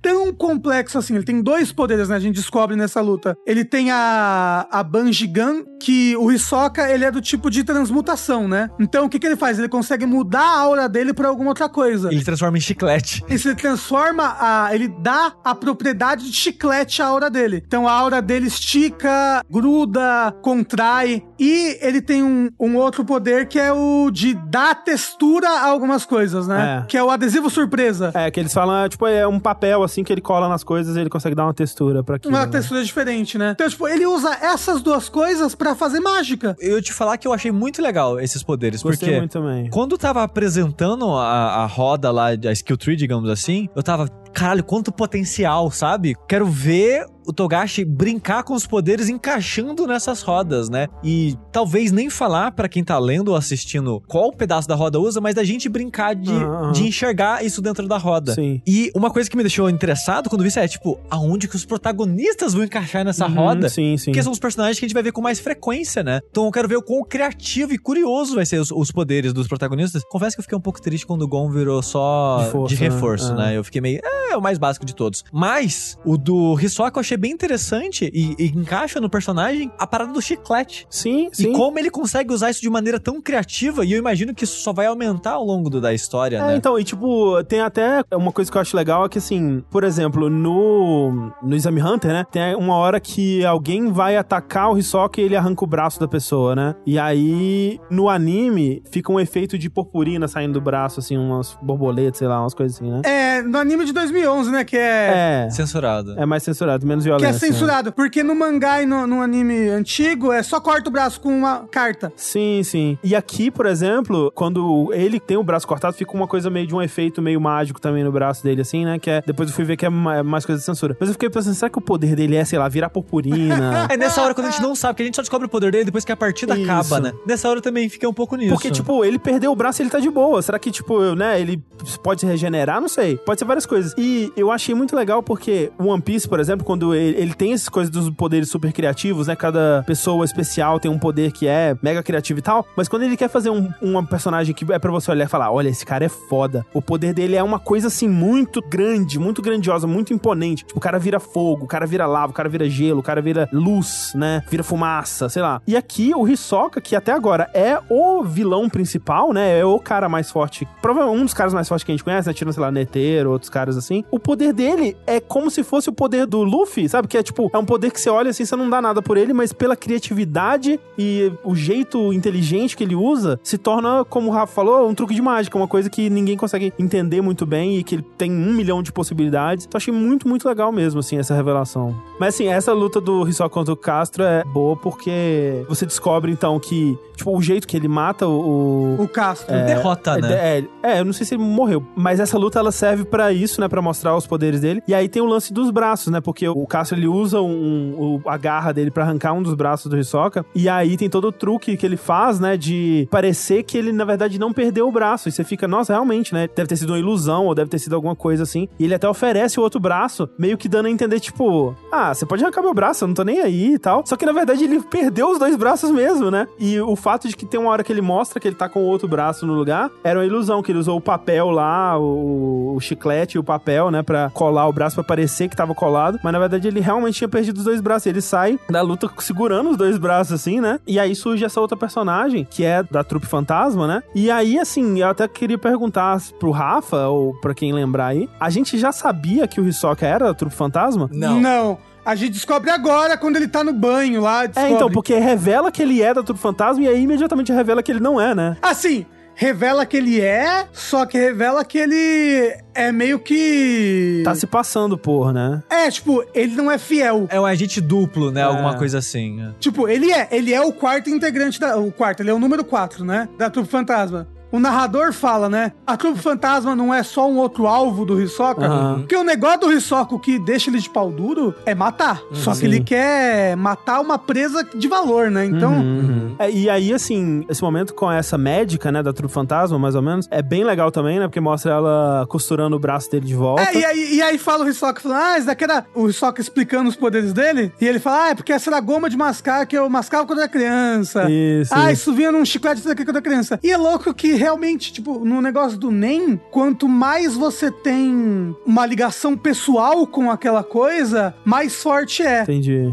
E aí, assim, ele tem os braços costurados de volta, né? Só que aí ia ficar a cicatriz e ele põe um papelzinho em volta pra fingir ali que tá tudo bem, né? Porque faz parte dessa ilusão dele. E, e é louco que o poder dela, né, que ela parece que ela faz uma linha de NEM Isso. e ela costura as coisas certinhas, né? Tipo, ela tira uma foto É verdade. E aí ela, ela costura, ela fala osso, nervo, blá blá blá blá, e vai costurando. E assim, ele perdeu o mesmo braço e foi caro pra Aham. colar ele de volta. Ela cobrou um, um pressão ali. Aliás, eu achei interessante que ela cobra preços diferentes pra cada um dos braços. É, é, eu achei curioso também. É, mas é igual no mundo real, né? Quando você perde dedos, os dedos têm preços diferentes pra pôr de volta. Ah, mas que são dois braços e os dois foram cortados da mesma forma, né? É a mesma coisa que eu tô dizendo. Quando você perde um dedo no mundo real e você vai pôr de volta, o dedão é o mais caro de todos. E não é porque, ah, é mais difícil. Não, é porque é o mais importante pra você. Ah, então o braço direito seria o mais importante. Exato. e o- Ah, entendi. Ah. Mas então, depois disso, né, se torna o objetivo do Gon e do Kiroa assistirem essa luta. Aliás, acho muito interessante essa tecnologia de captura de imagem que pega energia invisível. Pois é, Pega- Mas, mas, ge- gente, gente, todo mundo sabe. Quando você tira foto, sai o fantasma na Sai o foto. fantasma. É, verdade. E, e gravar é o quê? É várias fotos seguidas. É exatamente. É, exatamente. É, é isso aí, é isso aí. Achei muito engraçado, cara. Eles conseguiriam enxergar. E assim, eu acho legal porque o, o Hisoka, ele é uma releitura de um personagem de Yu Hakusho, que no caso é o Karazu, né? Que é o, um... Ele é um membro do time Toguro, que luta contra o Kurama e tudo mais. E assim, você vê que o Hisoka é o Togashi pegando o Karazu e pensando, putz, esse personagem tinha muito potencial. Vamos realizar o potencial dele? Porque o Karazu, ele aparece em alguns episódios ali passados, e aí ele tem dois episódios de luta dele contra o Kurama, e ele morre, e ele nunca mais aparece, né? Tipo, acabou o arco dele. Só que ele é a mesmo, o mesmo tipo de personagem, então ele é esse personagem que provoca e que sente o prazer na luta, né? E até no caso do Karazu tem o lance também dele, é, fica implícito ali um tesão que ele tem de lutar contra o Kurama, né? E especificamente com o Kurama, porque ele acha o Kurama muito lindo e tudo mais, etc. E tem também o, arco do Kurama conseguir derrotar ele na luta é sobre o Kurama conseguir enxergar o que ele tá fazendo, entender o poder dele. Então, tipo, o Kurama ele vai ver o, Karazu lutar e ele vê os inimigos do Karazu explodindo e ele fala: Cara, o que, que ele tá fazendo? Ele tá encostando no inimigo e o inimigo explode de dentro pra fora. Ele tem, sei lá, um ki dele é, é explosivo. O que, que ele tá fazendo? Eu não consegui enxergar. E aí o Kurama precisa treinar pra fortalecer o próprio ki pra ele conseguir enxergar o ki do Karazu. É a mesma coisa, só que com muito mais regrinhas aqui, porque, tipo, o, o Kurama basta ele fortalecer o próprio ki que ele começa a enxergar, né? No caso do Yokusho, o Kurama precisa se transformar em Yoko pra conseguir enxergar o ki do Karazu. E aqui não, né? Tipo, eles têm que treinar o Gyo, né? Que é a parada de passar o Nen pros olhos, porque aí quando eles estão com o Nen nos olhos, eles conseguem enxergar as linhas dos poderes do Hisoka e entender Se o Hisoka não tivesse usando o In, eles conseguiriam enxergar naturalmente. naturalmente. Aham. Mas como o Hisoka tá escondendo a aura com isso, então eles têm que focar mais a aura no olho, né? Pra conseguir enxergar. Sim, sim. Agora, é louco que ele treina isso e depois eles têm que treinar finalmente o. o Ren, né? Que é a acentuação. Que aí eles, eles fazem aquele teste do copinho, né? Que olha, o Hatsu é você botar o seu Nen em ação. Expande o seu Nen com o Ren e bota ele em ação. Vocês vão aprender a expandir o Nen de vocês. Expandir nesse copinho aqui com água, com uma folhinha em cima. De acordo com que essa água, essa folhinha girem, isso vai mostrar em qual tipo de Hatsu, em qual tipo de Nen vocês se encaixam, né? E eles fazem isso pra treinar o Ren. Aí, ele- o, o mestre mostra que ele é de reforço, o, o Gon é de reforço também, e a gente sabe disso porque a água transborda do copo. O Killua, ele é de transmutação porque ele muda a água, né? A água começa a ficar mais doce. E o menininho, o, o Zushi, ele é de manipulação porque a folha fica começa começa a mexer, começa a rodar um pouquinho. E eles ficam treinando bastante. E em um certo tempo, o Gon e o Killua conseguem, tipo, o Gon até estoura o copo. O Killua, a água fica doce com mel. E o Zushi, bichinho, a folha roda só um Tadinho, pouquinho velho. a mais ali. Ele tá suando, coitado, né? Tipo, quando o Zushi vai usar o Guiô, o Gon e o Killua, eles usam de boa, né? Tipo, eles concentram pã, e usa. O Zushi, ele começa a tremer, suar que nem vara verde. é. assim. Tá vendo alguma coisa? Ele, não!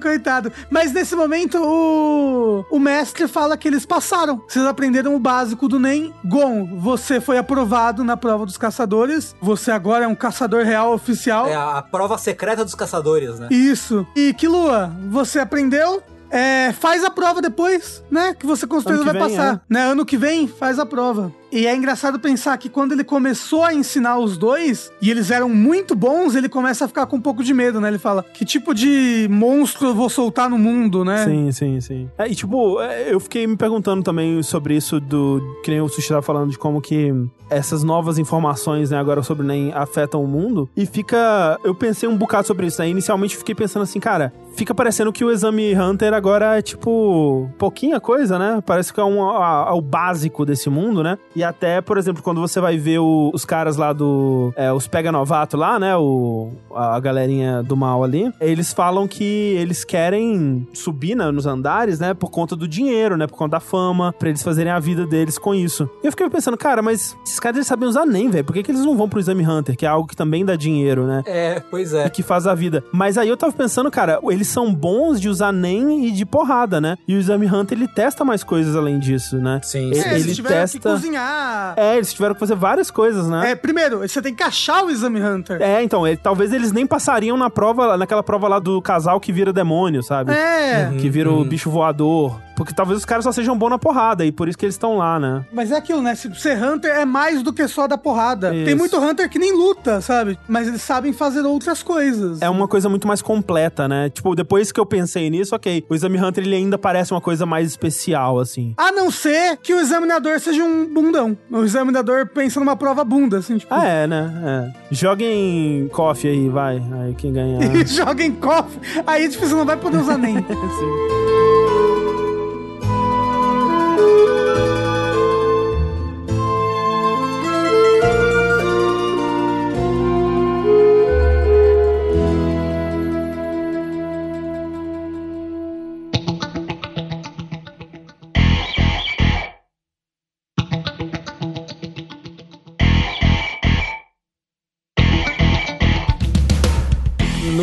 Respeito às lutas que vêm depois, eu acho que o, o- a série continua se provando, tipo, um, muito surpreendente, né? Você teve essa história toda do poder do Hisoka, até a luta do Gon contra o Guido, que ele vai com a vara de pescar, Ah, é, porra, é muito, legal, cara. É muito legal. legal. Porque o Guido, ele tá lá, aquele vilão dos peões, né? E aí o Wing fala pro Gon, ah, o Gon, você tem alguma ideia? Eu tenho, eu vou com a minha vara de pescar. Ele fala, sei lá, ele vai enrolar o fio no pé do peão, Sim, ele vai, sim, sei lá, puxar, tá ligado? É, sei lá. E o que ele faz é arrancar a, a trilha do, da arena, pro cara não poder fazer nada. Que o Buido e o Hakusho fazem igual. Só queria dizer isso. E, tipo, essa luta, atropelando um pouquinho, já que a gente falou dela, ela é levemente anticlimático, mas é tão criativa a situação que você fala, pô, beleza, foi foda, é isso. Ah, sim, é, sim, é isso, sim, sabe? sim. E é muito bom porque mostra o Gon, tipo, enchendo o braço dele de, de energia, né? E dando um socão. Você pensa, ih, afundou o cara, o Gon vai virar mal agora. O Gon vai ser o matador porradeiro. Porque ele dá o socão e só mostra a mão dele ensanguentada. Sim, sim. Você fica, carai, o Gon realmente tava na sede da luta, né? Não, ele só, tipo, ele machucou a própria mão quebrando a perna do cara, né? Eu achei que foi um, um- um momento legal. Ah, uma perna falsa de ferro, tá? Antes que. É, é, é, sim, sim, Protege. sim. Que é o que o Gon faz também na luta contra o outro cara da cadeira de roda, tanque de guerra, né? Que ele tem o chicote elétrico, não, ah, meu chicote elétrico, ah, é muito foda. E aí, esse cara perde pro Killua no- numa luta anterior. Que é uma luta muito bem animada, inclusive, nossa, que o Killua pula e ele faz uns negócios no ar, ele desce, tipo, é muito legal. É, e o Gon pega o chicote, prende no cara, e tipo, ah, ah, deixa eu ver aqui. Eu ah, vou, vou botar a potência no máximo. Aí agora eu vou 3, 2, 1, vou ligar! E aí o cara aí se caga todo e desmaia com. Babando, né? Porque ele tá traumatizado de ter levado um choque na luta passada. Porque antes ele lutou contra o Killua. E o Não teve dó, não. É, o Killua não teve dó, né? O Killua jogou ele pro alto e pegou ele no colo, só que o Killua tava todo tomando choque dos, dos chicotes. Então ele deu um chocaço do cara. Um choquito. Um choquito, um choquito. Nesse meio tempo, tem a questão de que um dos carinhas quer muito lutar com o Gon. Ah, porra, é verdade! Nossa! Então eles fazem um plano pra sequestrar o Zushi, Nossa, tem isso, é. pra forçar o Gon a lutar, se registrar pra lutar contra o carinha É. lá no dia X, né? No dia certo. Porque ele tá quase com 10 vitórias, ele quer. Isso, é. Ele tá pra subir já, né? Ele tá, ele tá pra ganhar já. Que é o moço que não tem um braço. Isso. Isso. O cara que tem a cara meio cozinho, meio esquisito. Que parece que tá derretendo. Né? E aí, é muito bizarro, né? Porque o Killua saca o que eles estão fazendo, que eles vão sequestrar o, o Zushi. Na hora que eles pegam o Zushi, o Killua chega, ó, ah, galerinha, é... Ele falou, não, a gente quer lutar. Falei, tá bom, tá bom, beleza. A gente vai lutar no dia certo, mas ó, só vai funcionar dessa vez. E é bom vocês cumprirem com o que vocês prometeram. Só que o cara do peão tinha saído já. Já tava no cena. outro plano, é. Ele tava com o tênis do Zushi e ele ia usar o tênis do Zushi pra atrair o Gon pra coisar. E aí ele vai, faz tudo com o Gon sem o Killua saber, sem todo mundo saber do que tá acontecendo. E aí depois o Killua descobre que os caras seguiram com o plano, mesmo ele tendo avisado, né? E aí o, o Killua fica puto com os caras e tem a cena que ele vai lá botar uma faca na cabeça do maluco. É. Mas essa cena é muito boa. Que o cara tá lá, tipo, hahaha, eu vou ter 10 vitórias depois de derrotar esses idiotas. Aí aparece a faca na nuca dele, então, filho da puta. Se você É o se mexer aqui, eu te mato na hora. Você vai vazar daqui e nunca mais vai aparecer na minha frente. O cara vai embora da cidade. É, não, ele fala, não, foda-se, não quero mais nada, vou embora. Porque aí, depois os outros dois ficam assim conversando. Não, será que a gente continua com o nosso esquema aqui? Aí o Kilo aparece, né? E fala: olha, dentro da arena, vocês até têm uma chance. Aqui fora, no mundo real, vocês vão dormir. Vocês vão fazer cocô e eu vou matar vocês. Entendeu? Aqui fora, quem tem vantagem sou eu. Né? Eles, não, não, vamos lutar, né? Vamos seguir as regras aí, né? E é engraçado que o cara liga, né? E tá, tipo, no, sei lá, pegando o ônibus pra ir embora. Ô, galera, tô vazando aqui. Valeu pra vocês. Eu olhei no olho do cara e eu vi a morte. Tchau.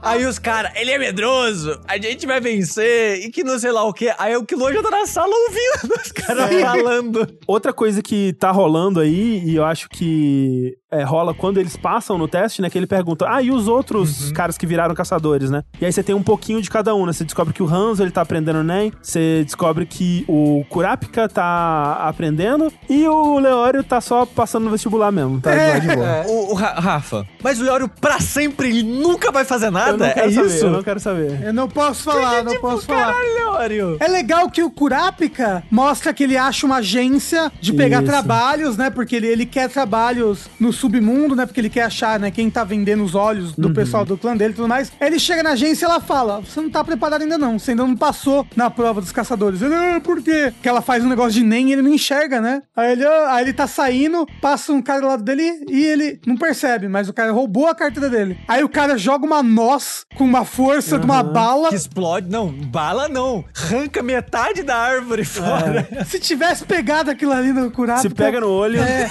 aí ele fala, aí o cara fala, olha, você não vê, mas você já sente, né? E aqui, ó, até aqui tua carteira que eu peguei, você nem percebeu. Ele, ah, devolve. aí eles lutam, né, pra tipo, dar a entender que eles lutaram, o Kurapika só apanhou sem conseguir fazer nada. Aham. E o Kurapika fala, eu preciso de poder, me ensina. E aí, aparentemente, o Kurapika tá aprendendo com esse cara, nem, Esse né? cara provavelmente é o, é o mentor secreto também dele, né? Dos caçadores. É alguém que vai mentorar o Kurapika aprender nem e passar na prova dos caçadores de vez.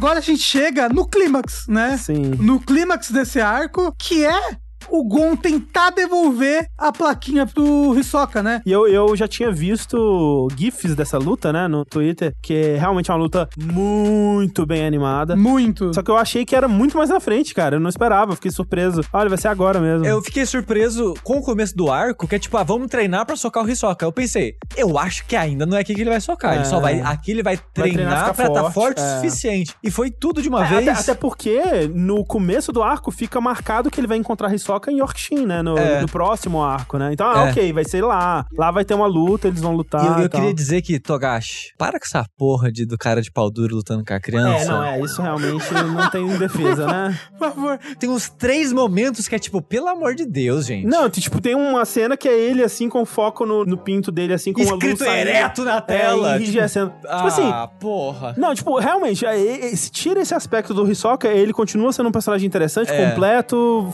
da hora. Tipo, não precisa, velho, sério. E de tipo, Deus. o foda é que o estúdio, o Bones, quando tava animando, pensou, não, a gente precisa dar um foco. E é tipo, ele faz pose e brilha e tem É, animação não, especial. Porque e- tem isso. Não, o negócio, o negócio é que tá escrito enrijecendo. É uma tela de destaque, assim, que passa no episódio. E aí, quando tu vai fazer assim, no episódio anterior, que vai mostrar as cenas importantes, mostra essa cena de novo. Tipo, não, é isso aqui, ó. o, o que vocês precisam saber do outro episódio é isso daqui. Caralho, velho. Pelo amor de Deus. Eles estão muito orgulhosos do Hisoka, da cena do Hisoka de pau duro. Eles acharam essa cena muito engraçada. Eles ficam, caralho, olha que engraçado, ele tá de pau. Nossa, pelo amor de Deus. Não, e é louco porque a direção dessa cena, porque essa luta são dois episódios, né? Ela é a metade final de um episódio e a metade inicial do próximo. Nessa metade final do primeiro episódio, a direção, essa parte é tão boa. É. Porque olha, ó, que louco, pega o anime de 99 e olha a animação das duas cenas. É Tipo assim, idêntico. Não. Não! Não, nem compara. Tipo, em- É muito igual! Não, Rafa, pelo amor de Deus, Rafa, eu vi, eu vi aqui a cena do Gon levantando a parede e atacando Ah. é muito mais tosco. Tipo, nossa, o momento que ele surge pra dar o soco, não, nem compara, nem compara. Não, é, é muito mais tosco, mas o negócio da direção é é muito bonita de 99. É muito bonito. O ângulo, os ataques são muito parecidos, muito. Não, sim, a luta, os eventos são os mesmos, mesmo, sim. Mas esse anime, agora de 2011, essa parte toda, ela é sem som nenhum, sem música. Eles começam a lutar e é silêncio. Uf. E aí é só trocação de soco. Pá, pá, pá, e aí dá o primeiro golpe em que dá um ponto. E aí começa a música, a música estoura. Pá! E aí a comentarista, meu Deus, eu nem consegui comentar nada. Tá? E você perde o fôlego. Eu lembro que eu, eu revi esse ano, ano passado e eu, ficava, eu estava sem fôlego. Quando ela acabou, eu estava sem fôlego. Eu falei, ah!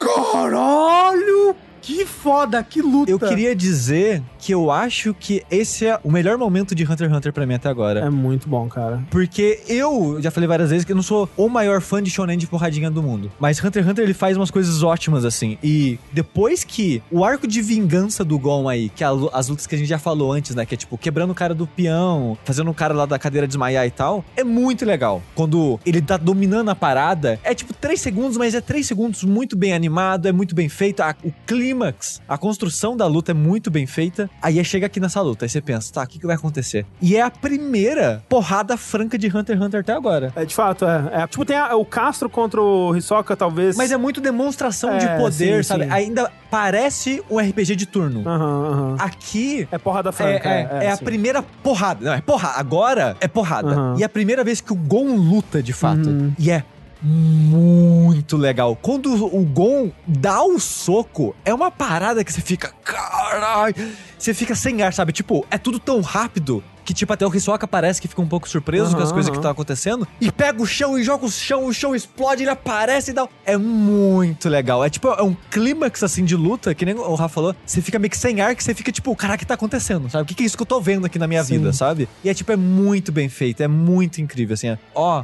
Parabéns, assim, sabe? Essa luta toda é muito legal. E assim, essa coisa de usar, é, quebrar uma pedra pra gerar destroços Lá vai. e aparecer atrás é algo que o Yusuke faz contra o Toguro e contra o Sensui. Inclusive, muito parecido ele saindo de trás da pedrinha assim, é muito parecido. É. Mas aqui é mais bem executado, tanto em questão de animação, porque o momento inteiro é muito bem animado, muito mais bem animado do que um anime de 94, sei lá, 93 conseguiria ser. E a construção toda, né, dele bolar a estratégia, dele começar atacando a esmo e, e percebendo que, putz, eu tô gastando muita energia com isso, talvez eu deva blefar mais nos ataques, né, pra ele não saber o que eu vou fazer, fazer umas coisas surpreendentes assim e tal. E é assim que ele consegue dar o soco, né. É bom também notar, né, que nesse começo, até o, o Hisoka tomar o primeiro soco, ele não sai do lugar, né. Ele, ele tá só no modo defesa, pra mostrar que ainda assim, mesmo que o Gon tenha conseguido devolver o soco, ainda há um abismo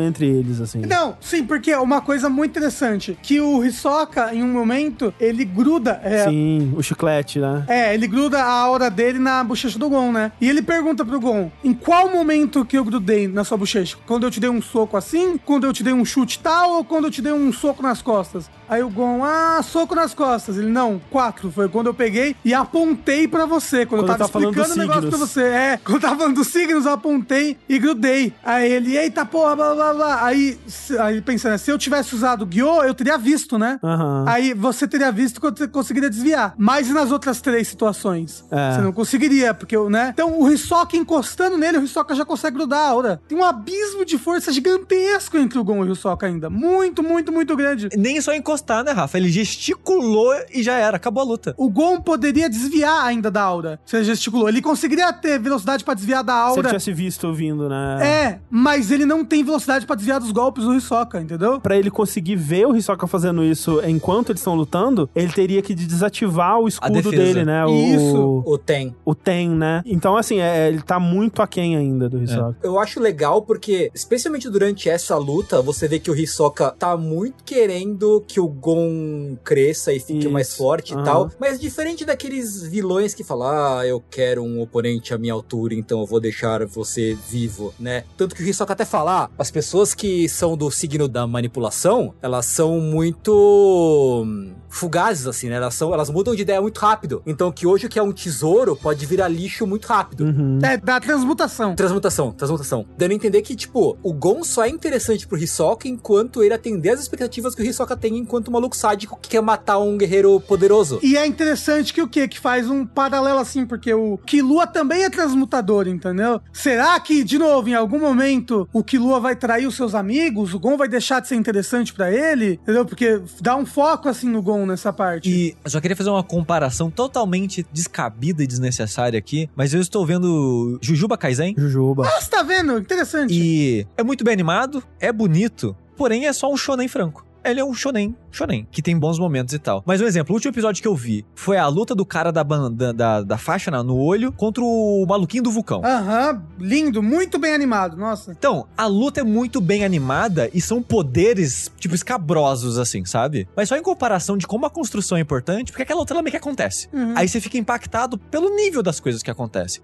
Mas a luta, ela meio que não tem peso ou importância pra você. Nem é só tipo de impacto, ou de coisas, ou de efeitos visuais que faz uma luta ser foda, sabe? Eu acho que essa luta, ela é especial, pelo menos pra mim, por causa dos personagens de Hunter x Hunter. com certeza. Sim. Porque eu gosto demais de acompanhar eles, da interação entre eles, da química entre eles, do universo das regrinhas que o André tava falando. Então, tipo, essa luta só é o que é pelo universo de Hunter x Hunter, né? Que eles criaram, a construção que tem os personagens E pelo que tem. histórico desses personagens, né? Tipo, É. por a gente estar acompanhando vendo os outros embates dele, como foi anteriormente, o que que significa essa luta pra esses dois personagens. Não, inclusive pra mim, eu acho que a cena mais marcante dessa luta final do Gon contra o Hisoka é logo depois do soco, que é quando eles param, eles vão andando um de cima do outro, isso. o Gon pega a plaquinha e dá pro Hisoka. Sim. E eles se afastam de novo. Cara, essa cena é muito foda. É muito, É muito foda. foda. É, Eu achei que, sei lá, o Gon ia jogar a plaquinha, assim, só que foi muito mais legal, né? Os dois entenderam, ah, os dois eles ainda estavam pensando nisso, né?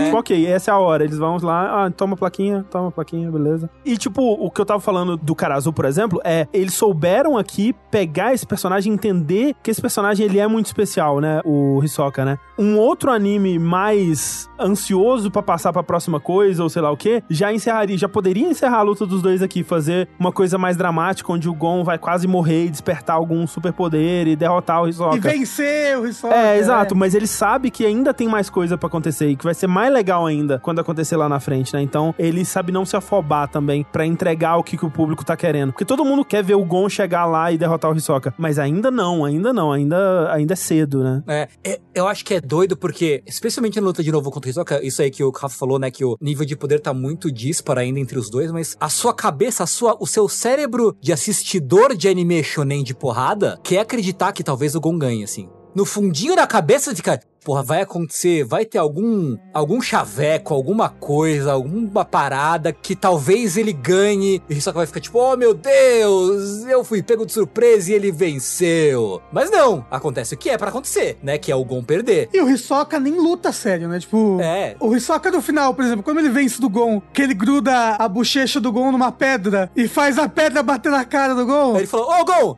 olha pra direita. Não, não, é outra, é outra A direita. outra direita, a minha direita.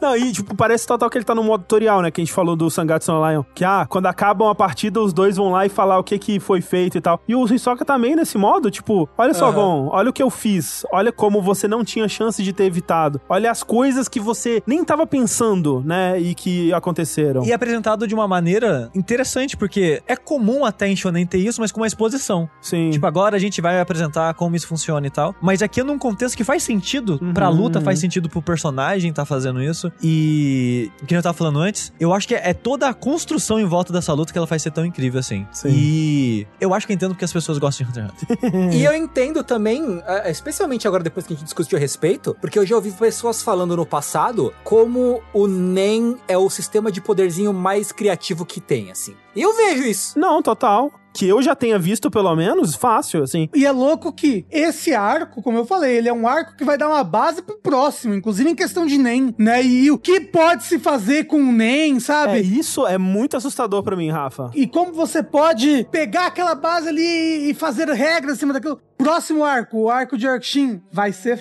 foda pra caralho. Crunchyroll! Crunchyroll! Mas só se você, ouvinte, for lá, é, usar o link do jogabilidade de inscrição da Crunchyroll e falar pra eles, ô Crunchyroll, paga os meninos pra ter outra temporada do Red Jack. Eu, assim, tô muito curioso, muito curioso. Há muita vontade de já ir e assistir, só que eu vou segurar. Porque eu fico pensando assim, velho, tá muito bom pra ser verdade. Não é possível. Tipo, ele vai se perder, sabe, em algum momento. Ele vai enveredar pra uma coisa que não é tão interessante, umas lutas que são menos construídas, sabe? André, você tá pensando assim, ah, tá perfeito demais pra ser assim. Tem que ter algum problema. Tem que ter algum problema. Não acaba, esse é o problema. É, talvez se esse for o problema, tá ótimo. Eu prefiro que viva nos nossos sonhos aí do que fique ruim, né, no caso. É, dos meus arcos favoritos, ainda não chegaram em Hunter x Hunter, que eu acho que são os melhores arcos unânimes em Hunter x Hunter, é Yorkshin, que é o próximo, e o Chimera Ants, que é o maior arco, é metade do mangá e a metade do anime. Você acha ele o melhor? Um dos melhores, pelo menos? Assim, Chimera Ants é absurdo. É absurdo o quão bom é Chimera Ants. Mas é louco que Chimera Ants é... Eu fico curioso, não- eu não quero spoilers. Não, sem spoilers, claro. Porque é um nome de arco que eu mais ouço em Hunter x Em Hunter. Hunter x Hunter, é. Mas eu ouço os dois extremos. Eu já vi algumas pessoas falando que desistiram porque não gostaram desse arco, e outras pessoas como você falando que é um dos melhores. E eu fico muito É. curioso pra saber o que acontece Eu, eu, nisso. eu tenho uma amiga que ela gosta muito de Hunter x Hunter, é um dos animes favoritos dela, mas ela fala que quase desistiu em Chimera Ants, assim, que teve um momento ali que Mas é porque Chimera Ants é o arco mais autoral de todos, eu diria. eu gosto, eu gosto dessa ideia. Entendeu? Ele é, ele é- ele é um é. arco muito louco. É, eu quero chegar lá pra realmente pra entender o valor histórico, sabe? Porque Chimera Ants parece tipo, se você for fazer um, um hall da fama de arcos de mangá shonen, Chimera Ants vai estar lá com certeza, assim. né? Vai estar Alabasta, Chimera Ants. Alabasta. É, coisas assim, sabe? Arco do Torneio do Céu. Tipo o Shishio Makoto do Samurai X, O, o do, do Naruto, aquele que ele vai buscar o Sasuke na cachoeira. Aham, aham. o Resgate do Sasuke, Torneio das Trevas, do Yu Hakusho. Isso, é, então. Tem alguns, né? Tem alguns que, sei lá... Vamos fazer um saideira ranqueando melhores arcos de shonen. Não, tipo, a gente tá falando assim, os arcos que marcaram história. Sim, Fizeram sim, de sim, alguma sim. forma marcar a história. E Chimera Ants eu acho que tá, né? É um é um dos mais reconhecidos, né? Eu acho que Chimera Ants histórico, assim, eu acho. Ele, tipo, não vou dar spoiler, tá? Pelo amor de Deus. Mas ele é muito louco. Ele é muito autoral, ele é muito louco. Muito louco. É, eu tô muito curioso, muito curioso. Mas fico feliz de que o próximo já é também é outro que eu ouço falar como um dos melhores, assim. Sim. É, nessa ideia que o André falou, assim, pra mim, o defeito foi agora, assim. Entendi, entendi. Porque eu achei arrastadinho, a arena, não gostei, tipo, eu achei o treinamento do NEM sem graça. Então, tipo, ok, eu aceito que, esse, pra mim, esse é um é uma entre arcos que não é tão interessante. Você sente isso, Rafa, que esse arco agora ele é tido como um dos mais fracos, alguma coisa assim ou não? Não, não é o mais fraco, mas eu diria que ele, é- ele às vezes é meio ofuscado pelo arco que vem antes, teoricamente, que é o do Exame Hunter, né? Porque o mini arco do Zoldyck é um mini arco. É, ele é meio ofuscado pelo Exame Hunter e pelo arco do Yorkshin, que vem logo depois. Que são arcos muito grandes e ficam muito na mente. Mas, eu lembro que quando eu vi Hunter x Hunter pela primeira vez, esse arco foi um dos que eu mais amei, assim, de longe. Mas pela fantasia dele dessa torre, eu acho essa ideia da torre tão legal. E esses primeiros episódios, que é tipo só o Gon e o Killua se divertindo na torre, eu acho isso tão divertido, as duas crianças Eu lutando. gostei também. Nunca vi um anime que passou tão rápido assim. Tipo, não senti arrastado em nenhum momento. Estava 100% sugado ali pelo universo, pela história, pelas regras. E defeitos que eu vi foi o que eu comentei. Assim, tem esses pequenos clichês de shonen que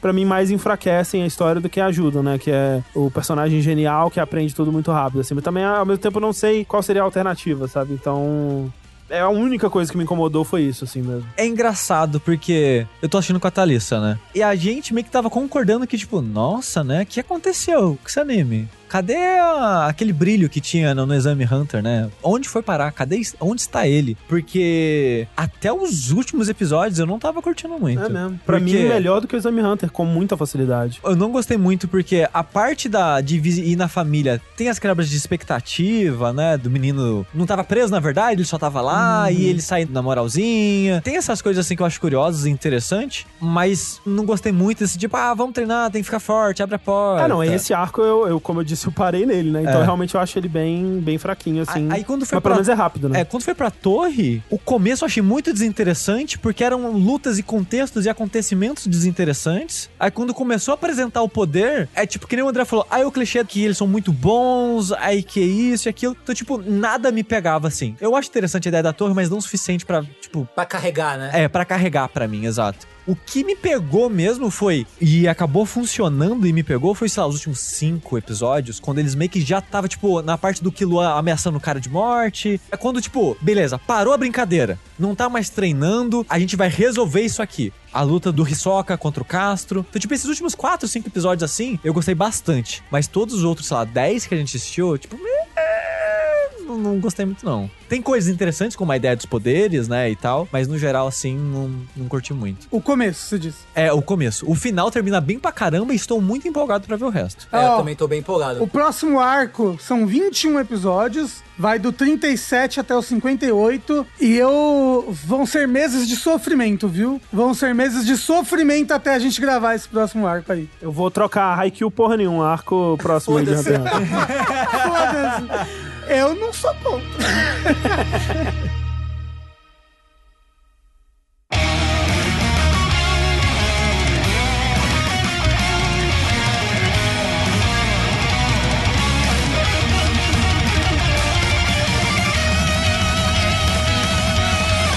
Abandonamos a torre. A gente não precisa do dinheiro, Não. não, precisa da fama. Vamos embora, Vamos, vamos seguir nosso rumo. né? Andando em direção ao, ao futuro. Sim, e isso é muito bom. Isso é muito bom. Acaba a luta, eles vão embora na hora. Tipo, lutou, foda-se, Só tchau, acabou. Já era, é isso que eu queria. Chega. Vamos embora em direção ao futuro. No caso, futuro é o segundo episódio, que é a minha recomendação do segundo cur, que é Gekan Shoujo Nozaki-kun, ou Monthly Girls Nozaki-kun, que é um anime de comédia com 12 episódios. E eu espero que vocês gostem, porque é um anime muito, muito, muito divertido. Curioso também, bem curioso pra saber, porque é outro que eu não sei absolutamente nada a respeito. E Olha só. bem interessado aí em ver o que essa discussão poderá render aí no próximo episódio do Rejack. Mês que vem, né, Tengu? Mês que vem estamos de volta então com mais um Rejack. Se você assistiu o Hunter x Hunter, tá acompanhando com a gente o Hunter x Hunter, se você ouviu os Rejacks anteriores, Se você mal pode esperar por mais um episódio de Hunter x Hunter, né? Dá um feedback pra gente. Vai lá no Twitter, marca a gente, marca a Crunchyroll, fala que você quer mais Rejack, mais anime na sua vida. Isso. Né? Porque nós vamos ficar muito felizes de poder Continuar. continuar falando. Sim, nossa, Né? seria É, ótimo. continuar, não só continuar com Hunter x Hunter, que a gente vai fazer com certeza, porque agora tá todo mundo empolgado pra assistir a continuação da história, mas também pra explorar tanto coisas que a gente já viu e quer apresentar para outras pessoas